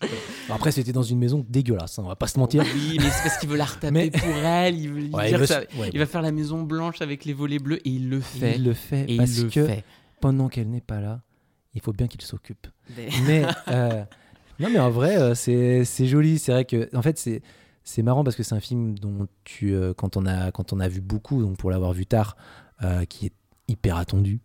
Enfin t'as pas trop de surprises dans comment va se finir l'histoire et comment enfin par rapport à ce montage euh, parallèle etc la double temporalité tout ça t'as pas vraiment de surprise et tu t'attends très très vite à savoir ce qui se passe.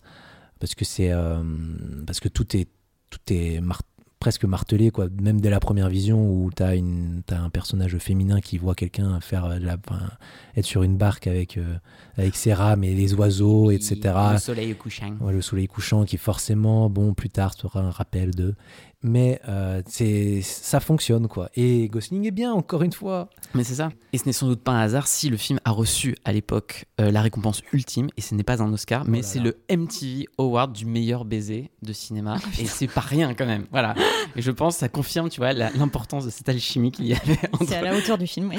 Bah, non mais euh, non, mais meilleur baiser qu'ils ont refait en direct Ah ouais? Et oui dans, oh, un, ce dans un souffle épique Damn. Antoine, s'il avait été dans le public, vraiment, il aurait fait une crise cardiaque. alors. Ah, je pense que là, ouais, là, clairement. ouais. Moi, Ah, c'est mon euh, crush à moi, en fait. C'était mon crush tardif parce que je l'ai vu tardivement, le film, par rapport à Drive. Mais euh, après, je me suis dit, ah ouais, quand même, il mérite tout ce qui lui arrive, ce cher Ryan, quand même. Ça a été le film, je je me suis dit, mais en c'est tout pas cas un hasard, quand même. encore une actrice aussi avec qui du coup il va sortir après Sandra Bullock Tu es en train de dire qu'il y a un, t'es en train de dire qu'il y a un pattern, peut-être? Bah je sais pas mais euh, peut-être En même temps, euh, moi, je jouerais face à Ryan Gosling, je pense que je sors avec. hein, donc, euh, vrai. après est-ce que lui sortira avec toi? Je ne sais pas mais bah oui, parce Non, que. parce qu'il sort avec moi. ah. Ah oui, ah oui, c'est vrai on se Bien calme tout de vu. suite.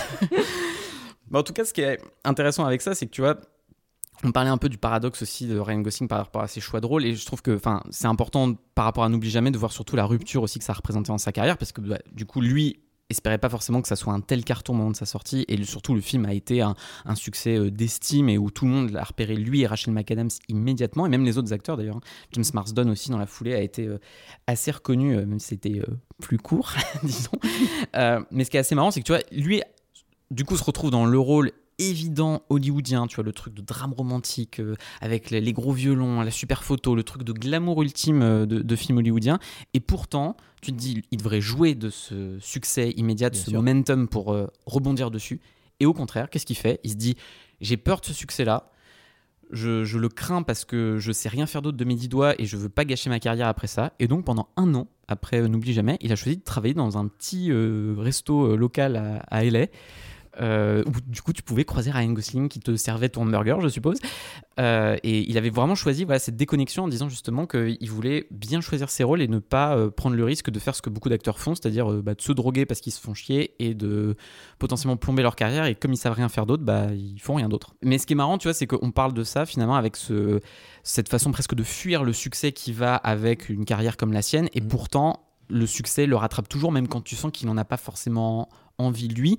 Et ça arrive notamment bah, avec le film suivant dans sa carrière qui est quand même assez important, qui est donc Alf Nelson, et qui est assez intéressant puisque c'est surtout le premier film qui euh, lui vaudra une nomination aux Oscars.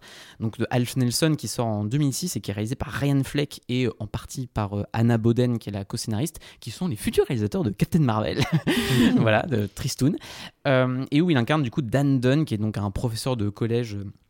Euh, qui fait un peu tout d'ailleurs à, Brooklyn dans un quartier difficile avec des, des- gamins en difficulté et où donc lui c'est le truc c'est le film un peu à la Sundance slash Darden style euh, tout en caméra épaule en très gros plan euh, où du coup lui bah, fume du crack parce que dans sa vie ça va pas bien et notamment qu'on comprend qu'il s'est séparé de la meuf avec qui il était.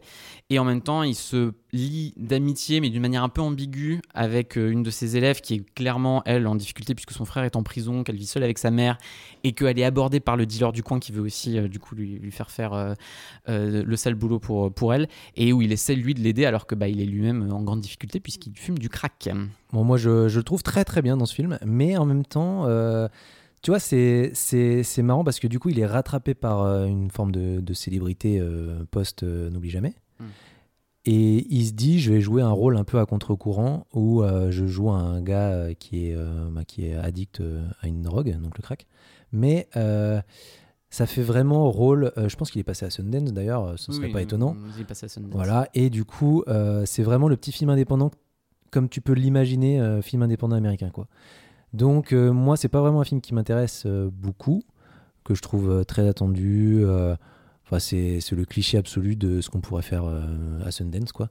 Et, euh, mais lui, encore une fois, est bien, même si euh, c'est, euh, ben, malgré sa performance, c'est un peu, euh, c'est un peu, comment dire, euh, bah, tout ce qu'on pourrait attendre d'un rôle comme ça, quoi. Il, a- il est, je trouve qu'il le transcende jamais vraiment. Ah ouais? Euh, ouais, je, je- en fait, je, je trouve qu'il est, il est bon, d'accord. Mais en même temps, euh, il va jamais plus loin pour moi. Ouais, tu vois, en même temps, je me dis, effectivement, c'est l'évidence, surtout quand tu... Alors là, le truc, c'est qu'il est prof, mais comme les gamins sont un peu en difficulté, il fait une forme de dialectique autour des cours d'histoire qu'il doit faire. Et les séquences les plus intéressantes sont souvent celles où tu sens que le film le laisse un peu faire, et Mm. le film, lui, avec les gamins en contre-champ, et, et le laisse avoir son discours et dialoguer avec les gamins. Et où je trouve qu'il y a vraiment un truc qui se passe. Enfin, moi, bon, c'est peut-être aussi mon. Je sais pas, j'ai- des deux parents profs, donc ça me parle, ce de truc-là. mais, je trouve qu'il y a un truc dans, dans ces moments-là où lui amène une immédiateté et un truc, tu vois, de, où justement derrière, en plus, on lui reproche de pas faire le programme, de pas suivre le système exactement comme il faudrait, mais les gamins ont des besoins aussi spécifiques. Et euh, il s'accroche à ça. Et je trouve que l'alchimie entre lui et les, et les gamins en face de lui, et notamment avec euh, donc, la gamine Dre, euh, avec qui il se lie d'une forme d'amitié euh, un, peu, un peu bizarre, euh, est assez belle en fait. Et je trouve qu'il y a. Mais ça, là aussi, en fait, encore une fois, ça dépend vraiment de sa performance plus que de la mise en scène qui, effectivement, elle Oui. est très fonctionnelle, beaucoup en. Dans des plans de bagnole avec euh, la caméra euh, sur le siège arrière euh, pour les filmer eux, un peu de profil, machin, mais ça dépassera jamais certains trucs. Et puis quand il filme du crack, tu l'as un très très gros plan pour te montrer que ça va pas. ça, ça, effectivement, là-dessus, le film il est pas très original, mais je trouve là encore que ce qui est assez fantastique, c'est que bah, c'est pas étonnant qu'il ait récolté une nomination à l'Oscar pour ça, parce que sans lui, enfin, et sans une performance d'acteur suffisamment forte à ce moment-là, Mm.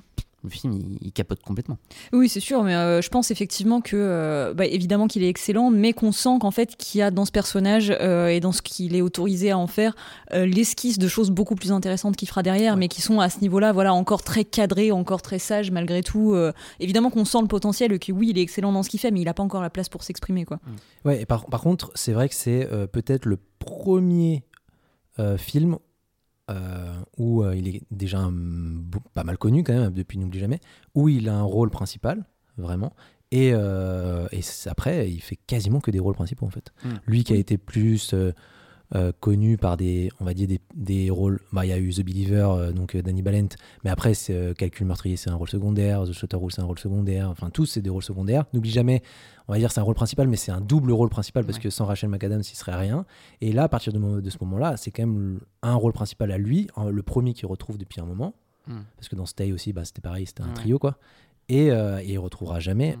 un, autre chose, à part avec un autre film avec Anthony Hopkins, je Mm. pense. Ouais. Et c'est enfin, peut-être que du coup, c'est aussi ça, ça le lance quoi. Ouais, et ça confirme surtout sa place pour le coup dans le ciné indé américain. Et on sent que c'est ça qui l'intéresse vraiment plus que de se chercher effectivement après n'oublie jamais des rôles qui confirmeraient euh, vraiment son méga succès.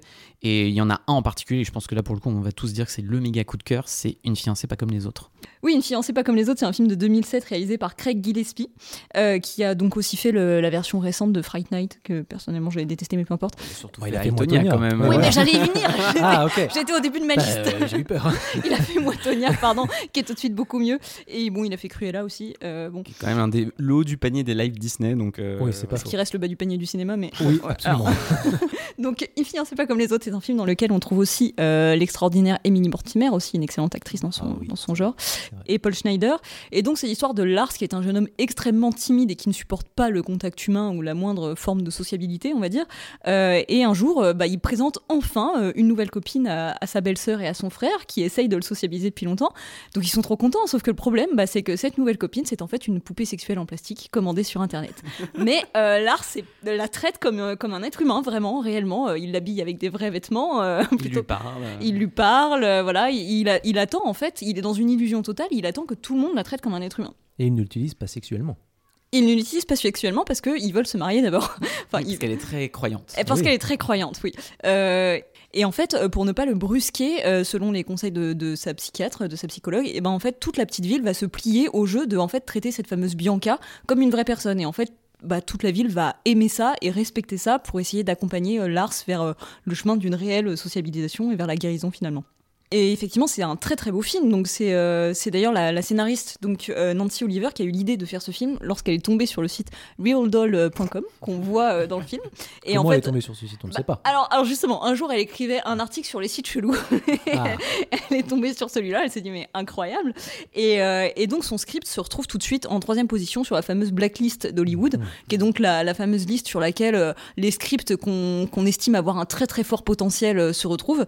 Et donc, euh, donc voilà, il est évidemment sélectionné pour être tourné. Euh, c'est un film pour lequel Gosling prend plus de 10 kilos d'ailleurs, parce que c'est vrai qu'il il amorce, il y a un début de transformation physique pour ce rôle, il se transforme, il, enfin, il casse complètement son image du coup, euh, ce qu'il avait pu instaurer avec N'oublie jamais, il est plus du tout dans le rôle du, beau- du, du jeune premier, du beau gosse, voilà. Et, euh, et ce qui a intéressé Gosling avec ce script, euh, c'est qu'il avait, l'impression que- le film allait retomber sur des choses, euh, un format, comment dire, un schéma plus classique avec quelqu'un qui allait forcément le prendre par les épaules et le secouer en disant mais tu vois bien qu'elle est pas ou alors que quelqu'un allait casser la poupée ou ce genre de choses. Et en fait non, il a beaucoup aimé que le film aille au bout de son concept de genre non, on va assumer cette espèce de chemin délicat et sensible de la guérison et de l'illusion jusqu'au bout.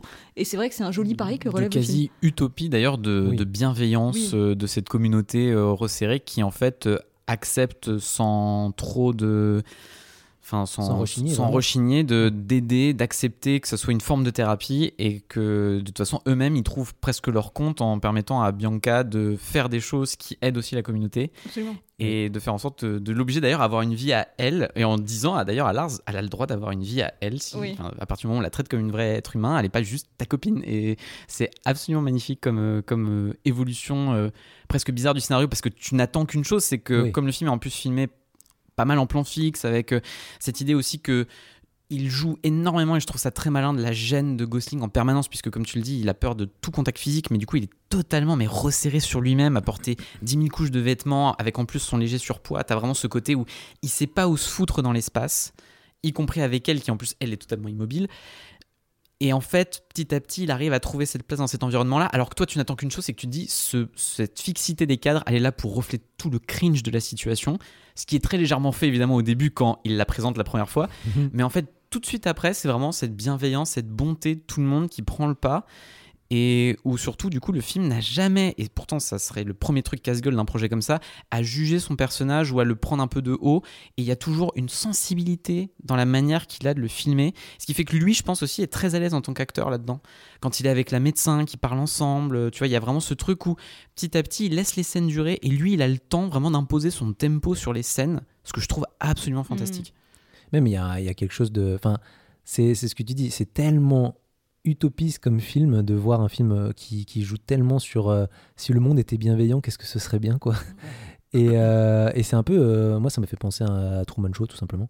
Mais Truman Show en mode, en fait on va aider, ouais voilà, on va aider la personne qui, qui est pour le coup bizarre. Truman c'est pas, pas tout à fait la même chose, mais dans cette idée de, ben, en fait on va tout faire pour qu'il se sente dans le meilleur des mondes, alors même que bah, c'est lui le marginal, on va s'adapter à lui. Et c'est vraiment, c'est hyper touchant. Et même Gosling dans, dans sa manière qu'il a de, de, tout retenir, pour le coup il retient vraiment tout le temps. Euh, ce qu'il a et qui commence à s'ouvrir au fur et à mesure euh, par rapport à sa poupée jusqu'à euh, la fin, que je ne vais pas révéler là, mais, mais où bah, il, se, il, se, il se lâche, en tout cas il est libéré d'un poids euh, au point où le film va quand même, enfin le, film va quand même jusqu'au bout de son concept, euh, parce que euh, pour que, que tu ailles jusqu'à ce niveau-là, que tout, que tout le monde aille jusqu'au bout de, de l'expérience presque, hein, presque une expérience sociale hmm. vis-à-vis d'une petit, petite ville, quoi.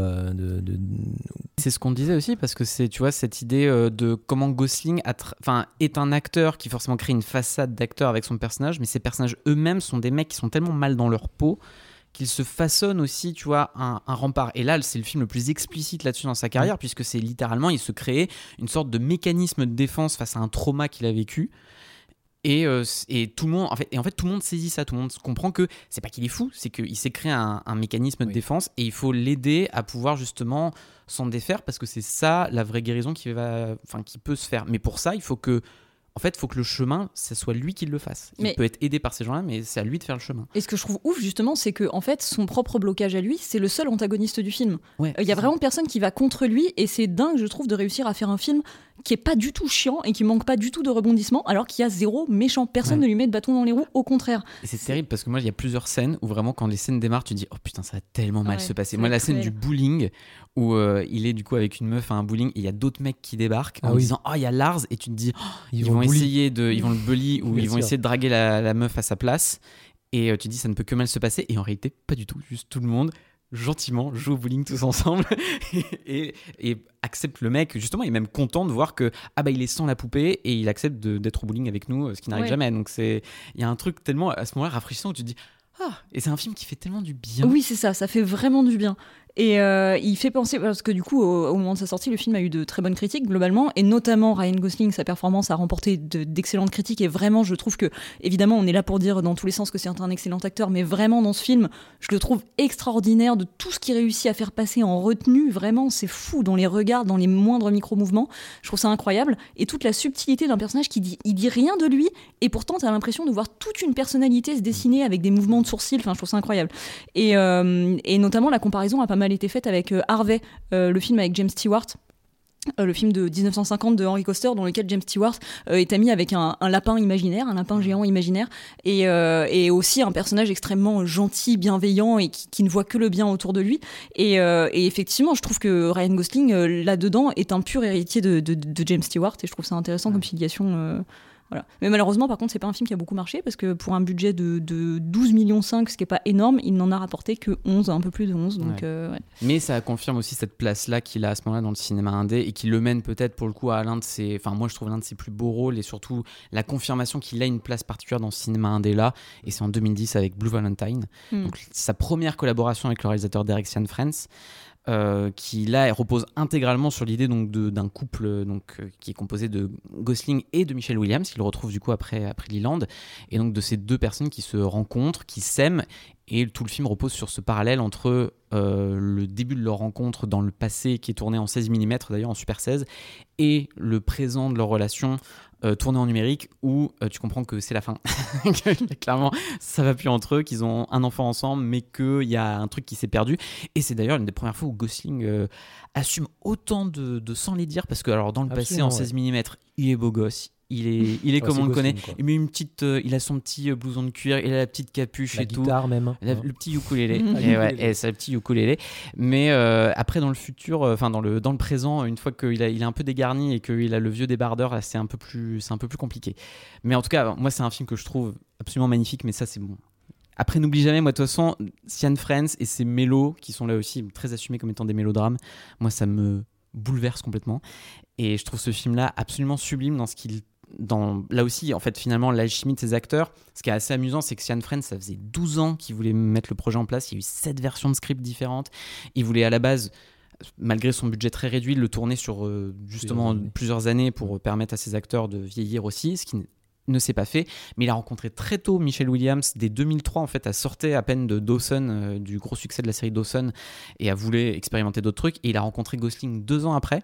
Et Gosling, au début, ce qui est marrant, c'est qu'il n'était pas chaud pour les scènes où il était plus âgé, mais plusieurs. euh, mais finalement, donc le projet s'est lancé en 2009. Ils ont pu enfin le faire à ce moment-là, et euh, ils ont totalement. euh, voilà, assumé d'aller dans ce truc-là. Et moi, ce que je trouve fort, c'est que tu te dis, en voyant le film, bah, pareil, ça repose quand même globalement sur eux, même si je trouve, tu vois, la mise en scène beaucoup plus solide et Oui. millimétrée que dans un Alf Nelson ou, Mm. ou un truc comme ça.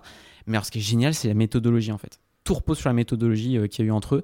Donc, d'un côté, euh, Sian Friends a imposé, en fait, que Gosling et Williams prennent une baraque ensemble Mm. pour vivre dedans avant le tournage, pour justement apprendre vraiment à se connaître. Et puis, ils avaient la gamine avec eux aussi pour faire des films de famille, euh, Ouais. apprendre à cuisiner ensemble, enfin voilà, faire plein de trucs comme ça. Et puis, il les obliger à s'engueuler, à tel point que il a créé une fausse engueulade où il, il a dit à Gosling, s'il te plaît, fais comme si tu allais obliger Michelle Williams à coucher avec toi. Et euh, ouais, euh, un peu, un peu touchy comme truc. Et en Oh fait, my du Il y a coup, un terme pour ça. Go- Gosling l'a plus ou moins fait, mais tu sais, en n'allant pas au bout, quoi. Mais du coup, ce qui a provoqué une méga engueulade entre eux, et ce qui l'a obligé à dormir dans le, dans le canapé. Mais ça a visiblement beaucoup nourri les scènes par la suite. Et ce, et ce qui est d'autant plus beau que. On en parlait pour le côté ragot, mais lui sortait de sa rupture avec euh, Rachel McAdams et Michelle Williams surtout euh, euh, était encore en plein deuil de la mort Ledger. d'Heath Ledger, euh, son, son mari. Euh, donc ça a aussi, ils le disent d'ailleurs, euh, beaucoup nourri euh, leur performance et, et je trouve que c'est aussi ça qui aide vraiment euh, le film. Et après, surtout, donc Sian Friends venait du, du doc beaucoup et ça a vraiment joué là-dessus aussi parce que en fait c'est ça qui est dingue c'est que tu te dis les meilleures scènes du film bah, quand tu le découvres après c'est celles qui sont totalement improvisées Mm. donc il y a deux scènes majeures dans le film. C'est la, la première scène de, enfin la soirée qu'ils passent ensemble la première fois, où notamment Ryan Gosling avait son ukulélé, ce qui n'était pas prévu dans le scénario. et du coup, il se met à jouer du ukulélé et elle a dansé. Et c'était pas du tout prévu par le scénario. Et Wow, c'est clairement l'une des plus belles scènes du film. Et surtout, et ça c'est encore plus taré, c'est plus tard donc le personnage de Michelle Williams tombe enceinte et elle veut pas lui dire. Et ils sont sur l'un des ponts de Brooklyn Ouais. euh, où du coup euh, lui sent qu'il y a un truc qui va pas et ils avaient juste dit que la scène devait en gros c'était il devait elle devait pas lui dire et il devait trouver le moyen plus ou moins de la forcer à lui dire. Et donc ce qu'il fait dans la scène Ah, c'est qu'il passe le grillage du pont de Brooklyn. Et il est à deux doigts de sauter du pont de Brooklyn pour lui dire tu me dis ce qui va pas et c'est là qu'elle lui dit. Et euh, la séquence est intégralement improvisée. Et tu te dis mais le, le gros du film repose entièrement là-dessus. Alors l'alchimie entre les deux est complètement tarée Et je trouve intéressant de voir que Gosling, euh, pour une fois, n'a pas tant de choses à cacher euh, à l'intérieur de lui-même dans Mm. ce genre de rôle. Et euh, que d'une certaine manière, c'est deux facettes de Gosling, mais du coup à deux moments différents, parce que souvent Mm. c'est deux facettes de ces personnages au même moment, qu'il essaye de, de- de contrecarrer, etc. Et de voir de, de le voir. Euh, du coup, bah, dans cette période, on va dire euh, glorieuse, où il ren- rencontre le personnage de Michelle Williams, et que voilà, c'est de la séduction, tout ça, tout se passe bien, etc. Bon, Il y, a des- il y a des drames entre eux, forcément, mais euh, ils avancent, quoi. Et c'est c'est joli, c'est Gosling à son habitude. Enfin, franchement, c'est Gosling séducteur absolu, quoi. Et euh, il y a vraiment un. Bah, euh, t'as l'impression que c'est le rôle de sa vie, quoi. Il, est, La- il est en mode. la j'ai pas première- besoin, de- pas besoin de jouer. euh. la première scène dans le bus elle est géniale tu vois c'est en plus l'espèce de phrase de Non, en qui lui plus, sort oh là là, mais qu'est-ce que. Il dit, euh, moi, de toute façon, toutes les, les belles femmes sont folles, donc toi, tu dois être complètement. Ah oui, oh là là, ah, j'ai fait facepalm tellement fort. Non, mais même l'approche, quand même, du gars. Ouais, euh, toutes les places sont prises, je peux me mettre à côté de toi. Le bus est littéralement vide. Mais ça, s'il vous plaît, ne dit- faites pas ça dans la vraie vie Ah parce non, non, que par vraiment, contre, ouais. Ça ne marque que quand c'est Gosling et Oui. dans un film, hein, Mais, globalement. tu vois Mais Mais ça revient mine de rien à ce qu'on disait aussi, parce que moi, tu vois, c'est un truc que j'ai remarqué euh, parce que tu attends, euh, pour le coup, bah, la, la frustration des personnages face à cet amour déliquescent et où t'as pas euh, effectivement l'entre-deux. En fait, tu passes vraiment du, du- du passé idéalisé en 16 mm au présent. La froideur du numérique, en plus, dans cette chambre de motel où il passe une bonne partie du film, dans cette espèce de chambre du futur euh, thématique qui est absolument terrifiante, dans le côté Non. en plus ultra resserré qu'elle a. mais oui. Mais t'as vers la fin du film, donc c'est la méga engueulade qu'ils ont vers la fin du film, où il y a ce truc terrible d'ailleurs qu'a dit, mais qui je trouve enfin, amène bien à ce que Gosling pense lui-même, je pense, de ses rôles masculins, c'est qu'elle lui dit j'ai plus de couilles que toi. Et lui, il lui dit, mais ça veut dire quoi en fait? Et ça veut dire quoi? Mm. Euh, Enfin, elle, elle lui dit, I am the man euh, dans la relation. Et lui, il dit, mais qu'est-ce que ça veut dire être l'homme dans, dans la relation? Qu'est-ce que ça veut dire être le mec? Et plus tard, d'ailleurs, il fout un coup de poing à quelqu'un. Donc, c'est à ce moment-là, il tombe justement de ce côté obscur-là, de cette violence un peu inutile, euh, de, de ce couple qui se déchire à ce moment-là. Et là où, pour le coup, tu vois, ça, ça contraste avec ce que je disais sur N'oublie jamais, où là, pour le coup, la violence physique dans le couple, cette déchirure passionnelle, à ce elle se traduit par cette violence physique là que lui au début il ne veut pas euh, il veut pas parce que c'est elle qui le frappe mais finalement il peut pas enfin il la frappe pas elle Oui. mais euh, il peut pas s'empêcher de frapper quelqu'un ou de d'exprimer cette violence là envers un mur ou un truc mais euh, ça, ça ça explose Ce que je trouve hyper intéressant euh, vis-à-vis de ce personnage dans la carrière de Gosling en général, c'est que c'est vraiment pour moi, euh, tu vois, c'est une histoire, c'est le prince charmant, c'est un personnage de prince charmant ou de jeune premier roturier, enfin voilà, qui, euh, qui va tout faire pour essayer de sauver sa demoiselle en détresse, mais qui en fait euh, n'a pas du tout envie de ce genre de schéma, mais qui est prise dans une situation où elle peut pas tellement le refuser, ou alors elle se dit que finalement c'est peut-être ce dont elle a besoin, et finalement c'est pas ce qu'il lui faut, elle s'en aperçoit bien longtemps après. Et en fait, lui, il est vraiment, tu vois, dans un idéal de genre, il l'aime jusqu'au bout, d'un amour qui est pur, euh, euh, qui est euh, et, et en fait il essaye tu vois enfin il s'imagine en tout cas comme un sauveur genre vas-y t'es enceinte bah vas-y je te connais à peine mais on élève ton gosse ensemble ce genre de choses et en fait c'est intéressant parce que du coup après t'as un peu la chute du prince charmant qui est bah, qui est devenu à moitié chauve et qui voilà bedonnant, qui boit de la bière le matin. euh. voilà qui est, qui est vraiment bon la du bah, le prince charmant qui est pas qui, peut pas vivre en tant que prince charmant euh, pour, pour toute la vie quoi et qui le- qui l'apprend euh, cruellement.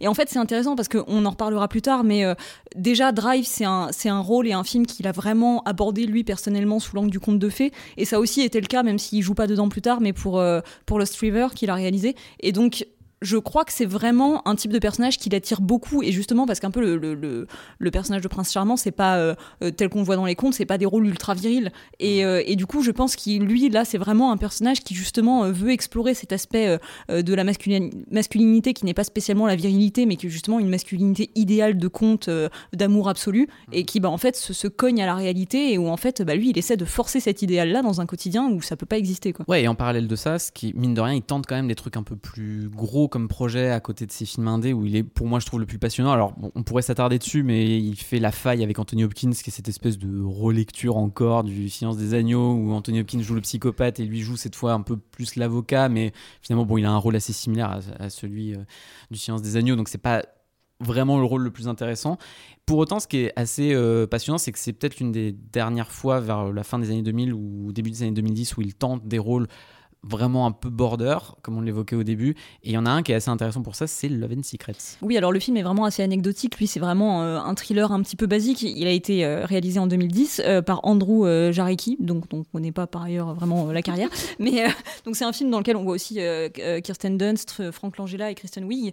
Et en fait, ce qui est intéressant là-dedans, c'est que c'est tiré de l'histoire vraie de Robert Durst, qui était donc un, homme d'affaires qui était soupçonné du meurtre de sa femme. À l'époque où a été, a été fait le film, il était soupçonné du meurtre de sa femme, euh, qu'il aurait tué en 1982, ainsi que euh, sa meilleure amie à lui, euh, qu'il aurait tué vers euh, l'année 2000, et un voisin en 2001. Et en fait, ce fameux Robert Durst a été, brochette. a été acquitté à chaque fois, et c'est, on n'a jamais réussi à prouver, enfin, à cette époque, on n'avait pas réussi à prouver sa culpabilité. Et donc, en fait, au moment où le film est fait, et au moment où le film sort, Ryan Gosling interprète le rôle de cet homme, voilà, à double tranchant, qui est genre en apparence le gendre idéal et qui en fait derrière se, révèle être un potentiel psychopathe. Mais le film donne pas la réponse parce que dans la vraie vie on l'avait pas. Donc c'est un film voilà euh, euh, comment dire en, demi-teinte et euh, ambigu qui lui, correspond bien. Et en fait ce qui est hyper intéressant c'est que le, le Robert Durst donc le vrai le vrai personnage a aimé le film et donc a proposé à Andrew Jarecki de faire un documentaire sur lui en tout cas ils se sont entendus pour que Andrew Jarecki fasse un documentaire sur le lui. cliché qui est dit dans, dans justement dans Calcul meurtrier du les psychopathes ils veulent toujours être chopés. Donc ouais non mais c'est ça Le mec veut faire un documentaire sur lui. Et donc, effectivement, le réalisateur du film, euh, cinq ans après le, le- le Love and Secrets, fait un documentaire sur ce type. Et en fait, au moment où, euh, où il le laisse à un moment donné seul dans une salle, euh, la caméra et les micros sont encore ouverts. Et là, le tueur finit par dire, par se parler à lui-même et dire que oui, bah évidemment que je les ai tous tués. Oh la vache. Et donc en fait, cinq ans après la sortie du film, et ben en fait, il, il avoue son meurtre en fait, et c'est là enfin qu'il est arrêté. Donc le film a une histoire très intéressante, mais voilà, en tant que film, lui ne l'est pas tellement, mais par contre euh, l'anecdote qu'il y a autour, elle est incroyable. Quoi. Tu veux dire que grâce à Ryan, on a arrêté un serial killer? Bah quelque part un petit peu, ouais, c'est un peu fou. quand même. Et par contre aussi peut-être l'un des plus gros plantages de la carrière de Ryan Gosling, je pense parce que quand même avec un budget de 60 millions, euh, la recette euh, c'était, enfin les recettes se sont élevées à 1,8 euh, de millions, donc vraiment. Après, je crois que euh, dans beaucoup de pays, il est sorti en direct ou VOD, enfin euh, en direct ou vidéo, et Ouais. chez nous notamment, ça a été le cas. Il n'est pas sorti en salle en France. Voilà, donc vraiment plus marquant pour l'anecdote que pour autre chose. Et enfin, je pense que bon, on- de toute façon, il faut s'arrêter sur ce film-là parce que c'est de toute façon le film majeur dans sa carrière. C'est évidemment Drive. Et quand Drive arrive, ça, ça permet vraiment de, enfin, ça l'impose. De toute façon, l'année 2011, une année assez particulière parce que on y reviendra peut-être un peu après, mais il y a Crazy Stupid Love, il y a aussi Les Marches du Pouvoir, et mais il y a surtout Drive. Et avec ce trio de films-là, là, ça y est, Ryan Gosling devient la méga star qu'on n'a pas forcément vu venir. Et Mm. surtout, bah, enfin voilà, Drive euh, récolte prix de la mise en scène euh, au Festival de Cannes, euh, alors que bon, c'était pas forcément l'évidence. Et euh, aujourd'hui, c'est un film méga culte et c'est voilà le rôle de sa vie en fait. Ouais, carrément. Alors, euh, donc voilà, c'est le début de sa collaboration avec euh, Vinnie Griffin qui avait déjà réalisé la trilogie euh, Pocher et euh, Bronson. Et euh, justement, d'ailleurs, c'est parce que euh, Gosling aimait beaucoup ce qu'il faisait qu'il a euh, proposé euh, Vinnie Griffin. Parce que c'est la première fois de sa carrière qu'il est suffisamment établi pour qu'on lui dise Ok, ce sera toi le rôle principal de l'adaptation de ce roman. Donc, c'est euh, adapté d'un roman de James Tallis euh, sorti en 2005. Personnellement, j'ai pas du tout aimé le roman. Enfin, le, le film est bien, bien supérieur. Ouais, c'est un des rares, euh, rares exemples où le, vraiment le film est très, très supérieur au roman qu'il a inspiré. Et donc, euh, ouais, le, le, le producteur arrive vers lui, sachant que le film devait être fait au départ pour beaucoup plus, enfin, un budget beaucoup plus important à l'époque où c'est Universal qui devait porter le film, et avec Hugh Jackman dans le rôle principal. Voilà, donc ça ne s'est pas fait, bref, peu importe. Euh, le producteur Mark Platt euh, avait une liste de gens avec qui il voulait absolument travailler dans le métier, que ce soit des acteurs, des réalisateurs, des, des- je sais pas, des ingé-sons, ce que tu veux. Et le premier de cette liste, c'était Ryan Gosling, et donc il lui dit, mec, je te veux absolument pour ce rôle, euh, vas-y, choisis ton réalisateur. Et donc c'est une étape importante dans une carrière, le moment où on dit à un acteur principal, vas-y, avec qui tu veux travailler, quoi. Et donc Gosling, qui aimait le travail de Vinnie Griffin, dit, bah mettons ce gars-là. Et c'est là que bah, euh, la rencontre se passe plutôt mal.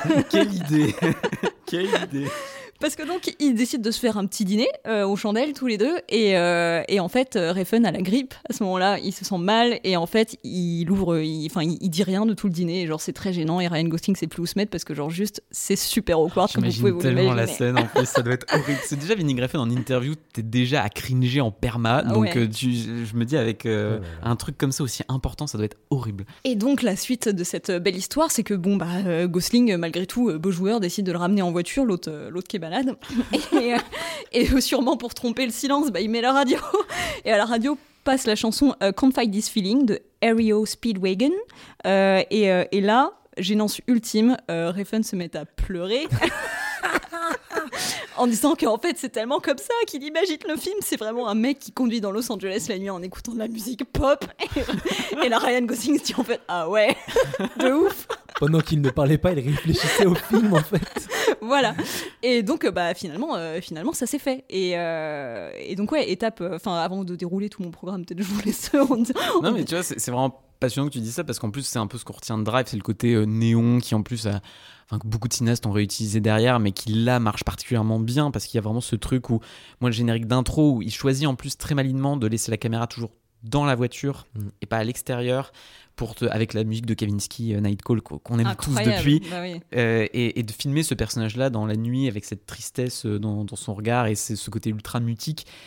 Tout de suite, il y a un truc qui se passe. Moi, je me souviens que j'y suis vraiment allé à l'aveugle quand je l'avais découvert. Et avec une très légère crainte, parce que j'allais rarement voir des films aussi violents, parce qu'il y avait l'interdiction moins de 12 ans qui me faisait un peu peur. Et au début, je suis, je suis tellement pris par l'énergie du truc, par la scène d'intro où tout se joue par la radio et comment il sait que euh, y a le match de basket et qu'il l'écoute justement pour pas se faire choper. Il y a un truc tellement fort où tout joue dans la minutie du montage et dans son regard à lui, en fait. Euh, où tu dis c'est vraiment sa gueule qui tient la scène. Mm. Je trouve qu'il y avait, un truc tellement magnétique à ce moment-là. Je pense que c'est vraiment le terme que beaucoup de gens avaient employé à l'époque, mais tu as tout de suite un truc vraiment magnétique qui se passe à l'écran. Et autant par l'aréal de Vinnie Griffin que par lui, sa manière de, le tenir, qui moi me m'envoûte complètement. Mais alors d'ailleurs, ce qui est intéressant, c'est qu'avec Vinnie Griffin, il finit par trouver une dynamique qui est hyper intéressante où, euh, où le réalisateur lui laisse faire des propositions qui vont vraiment avoir une influence forte sur la trajectoire des personnages. Ce sera aussi le, cas- plus tard pour Only God Forgives, mais notamment dans Drive, la scène de l'ascenseur, qui est vraiment l'une des scènes cruciales du film et qui est absolument incroyable. euh, c'est lui qui a proposé que son personnage embrasse celui de Carey Mulligan parce que ça lui semblait logique. Et pourtant, moi, dans ma vision que j'ai du film et dans ce, ce- ce que je trouve qu'il raconte, c'est c'est crucial ce moment et je trouve ça fou que c'est pas été présent à l'écriture. Mais c'est vraiment lui qui l'a apporté tu vois. Et donc il y a plus qu'un travail enfin une simple relation de réalisateur acteur tu vois. Il y a vraiment un, un apport extrêmement important et même d'un point de vue scénaristique de sa part sur le plateau. Ce qui amène peut-être, moi, ce qui en plus est souvent l'interprétation que beaucoup de gens ont fait de Drive, mais que je trouve assez passionnante, qui est cette idée que le personnage du driver est une forme d'abstraction, tu l'évoquais, mais en fait, euh, Gosling lui-même dit que pour lui, c'est un personnage très différent de ses autres personnages parce Mm. que il le voit pas comme quelqu'un justement de très concret, de très humain. On, l'a finalement, on l'évoquait avec Blue Valentine, mais dès qu'il peut se préparer d'une mani- manière un peu méthode, euh, euh, il, dans Sur N'oublie jamais, il faisait lui-même les tables comme son personnage pour Mm. faire de la charpenterie, pour s'habituer aux gestes et pour se donner à fond. Euh, quand il peut se projeter vraiment dans l'immédiateté de ce personnage-là, il le fait. Là sur Drive, il disait qu'il y avait pas, c'était pas nécessaire parce qu'en fait le personnage est tellement pour lui une abstraction, une sorte de rêve permanent que oui, en fait, il le, il le voyait comme ça. Et je pense que ça a vraiment amené le côté conte de fées que tu évoquais. Où en Mhm. fait, pour moi, le, le driver, c'est vraiment un chevalier servant avec euh, Mhm. son blason qui est ce scorpion qu'il a sur Ouais. sa veste et justement cette place du mec qui tombe amoureux de cette femme mais qui va pas s'imposer quand le, son mec euh, qui sort de prison revient et c'est juste que bah, après il y a l'escalade de violence qui débarque mais il, lui rentre dans l'engrenage pour la protéger elle et son, son enfant et il restera toujours en retrait de manière très asexuée d'ailleurs tu vois on parlait beaucoup aussi de, Oui.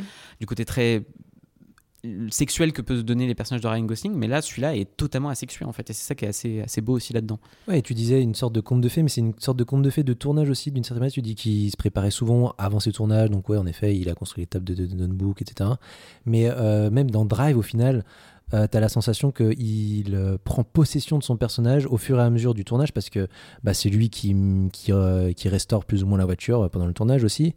Euh, c'est euh, lui qui fait euh, quelques cascades, Mm. donc il se met à la parce que le- son personnage est aussi un cascadeur euh, plus qu'un chauffeur. Enfin, le jour c'est un cascadeur de, de cinéma et la nuit bah, c'est un chauffard un peu un peu dingo De braquage, quoi. de ouais. braquage, voilà, Mm. Eh ben, hyper méticuleux, Un peu foufou. un peu foufou, le retour.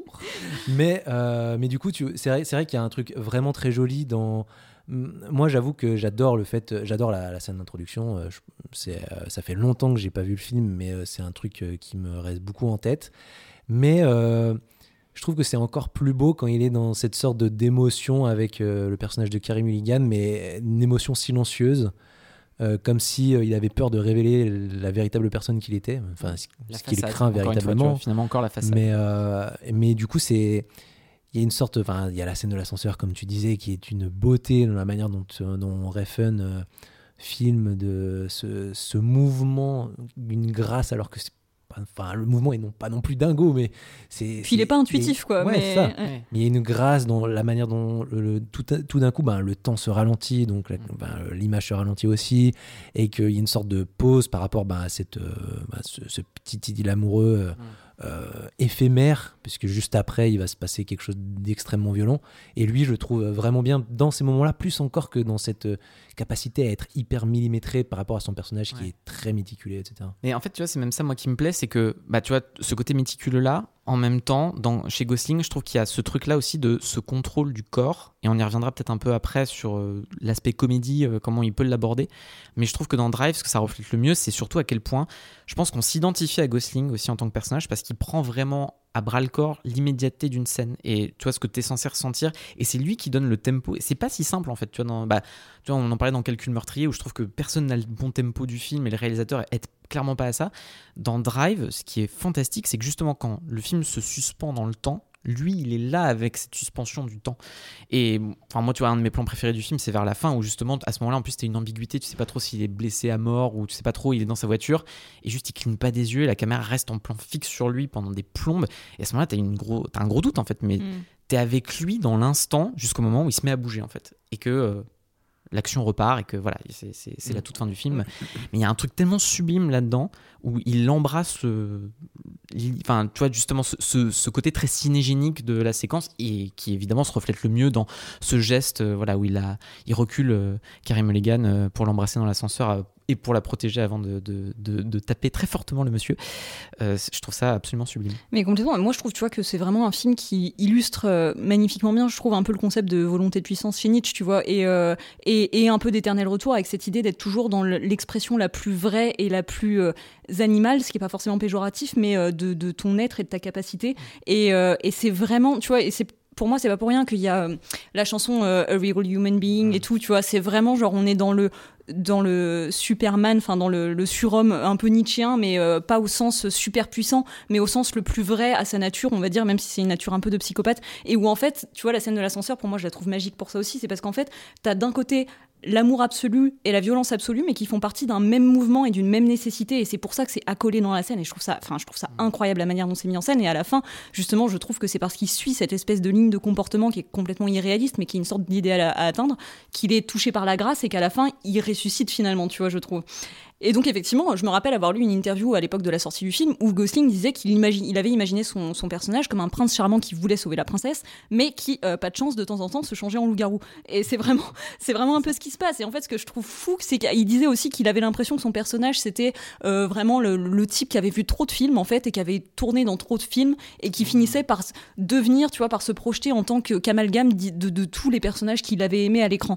Et c'est complètement ça. Et je trouve ça fou euh, comme le film finit par nous faire comprendre en fait on vit dans son rêve plus ou moins parce que euh, parce qu'en fait il se passe des trucs absolument impossibles comme quand il explose la tête du gars dans l'ascenseur. C'est impossible que le mec se fasse pas choper c'est impossible qu'il lave l'ascenseur derrière c'est et quand il rentre dans la caravane sur un tournage où il a sa veste qui est complètement trempée de sang justement peu de temps après et que tu vois les mannequins posés sur les sur les étagères les, les têtes de mannequins c'est euh, la tête de Christina Hendricks tu vois genre avec le bout de crâne qui lui manque ou alors euh, à la fin quand il met le masque du type avant d'aller tuer Nino là c'est le masque du gars qu'il a tué plus tôt dans le film. Enfin c'est c'est que des trucs où tu, tu petit à petit tu dis mais en fait le mec est complètement fou et je suis à moitié dans son imaginaire.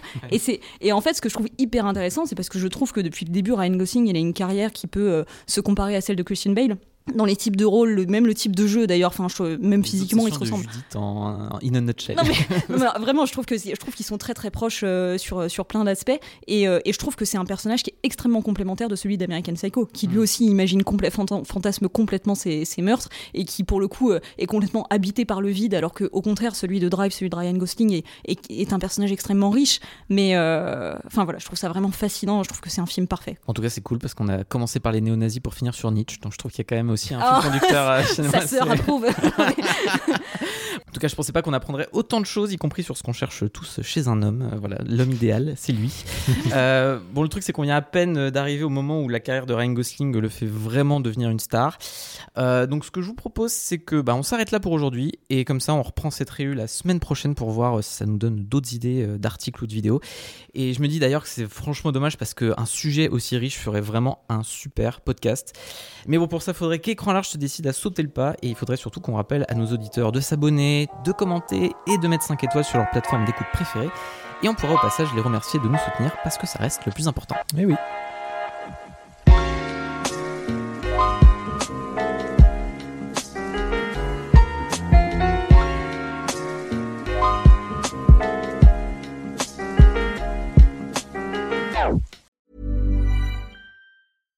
When you make decisions for your company, you look for the no-brainers. And if you have a lot of mailing to do, stamps.com is the ultimate no-brainer. It streamlines your processes to make your business more efficient, which makes you less busy. Mail checks, invoices, legal documents, and everything you need to keep your business running with stamps.com. Seamlessly connect with every major marketplace and shopping cart Schedule package pickups and see your cheapest and fastest shipping options from different carriers. With rates up to 89% off USPS and UPS rates. And with the Stamps.com mobile app, you can take care of mailing and shipping wherever you are. Make the same no brainer decision as over 1 million other businesses with Stamps.com. Sign up with Code PROGRAM for a four week trial, plus free postage and a free digital scale. No long term commitments or contracts. That's stamps.com. Code program.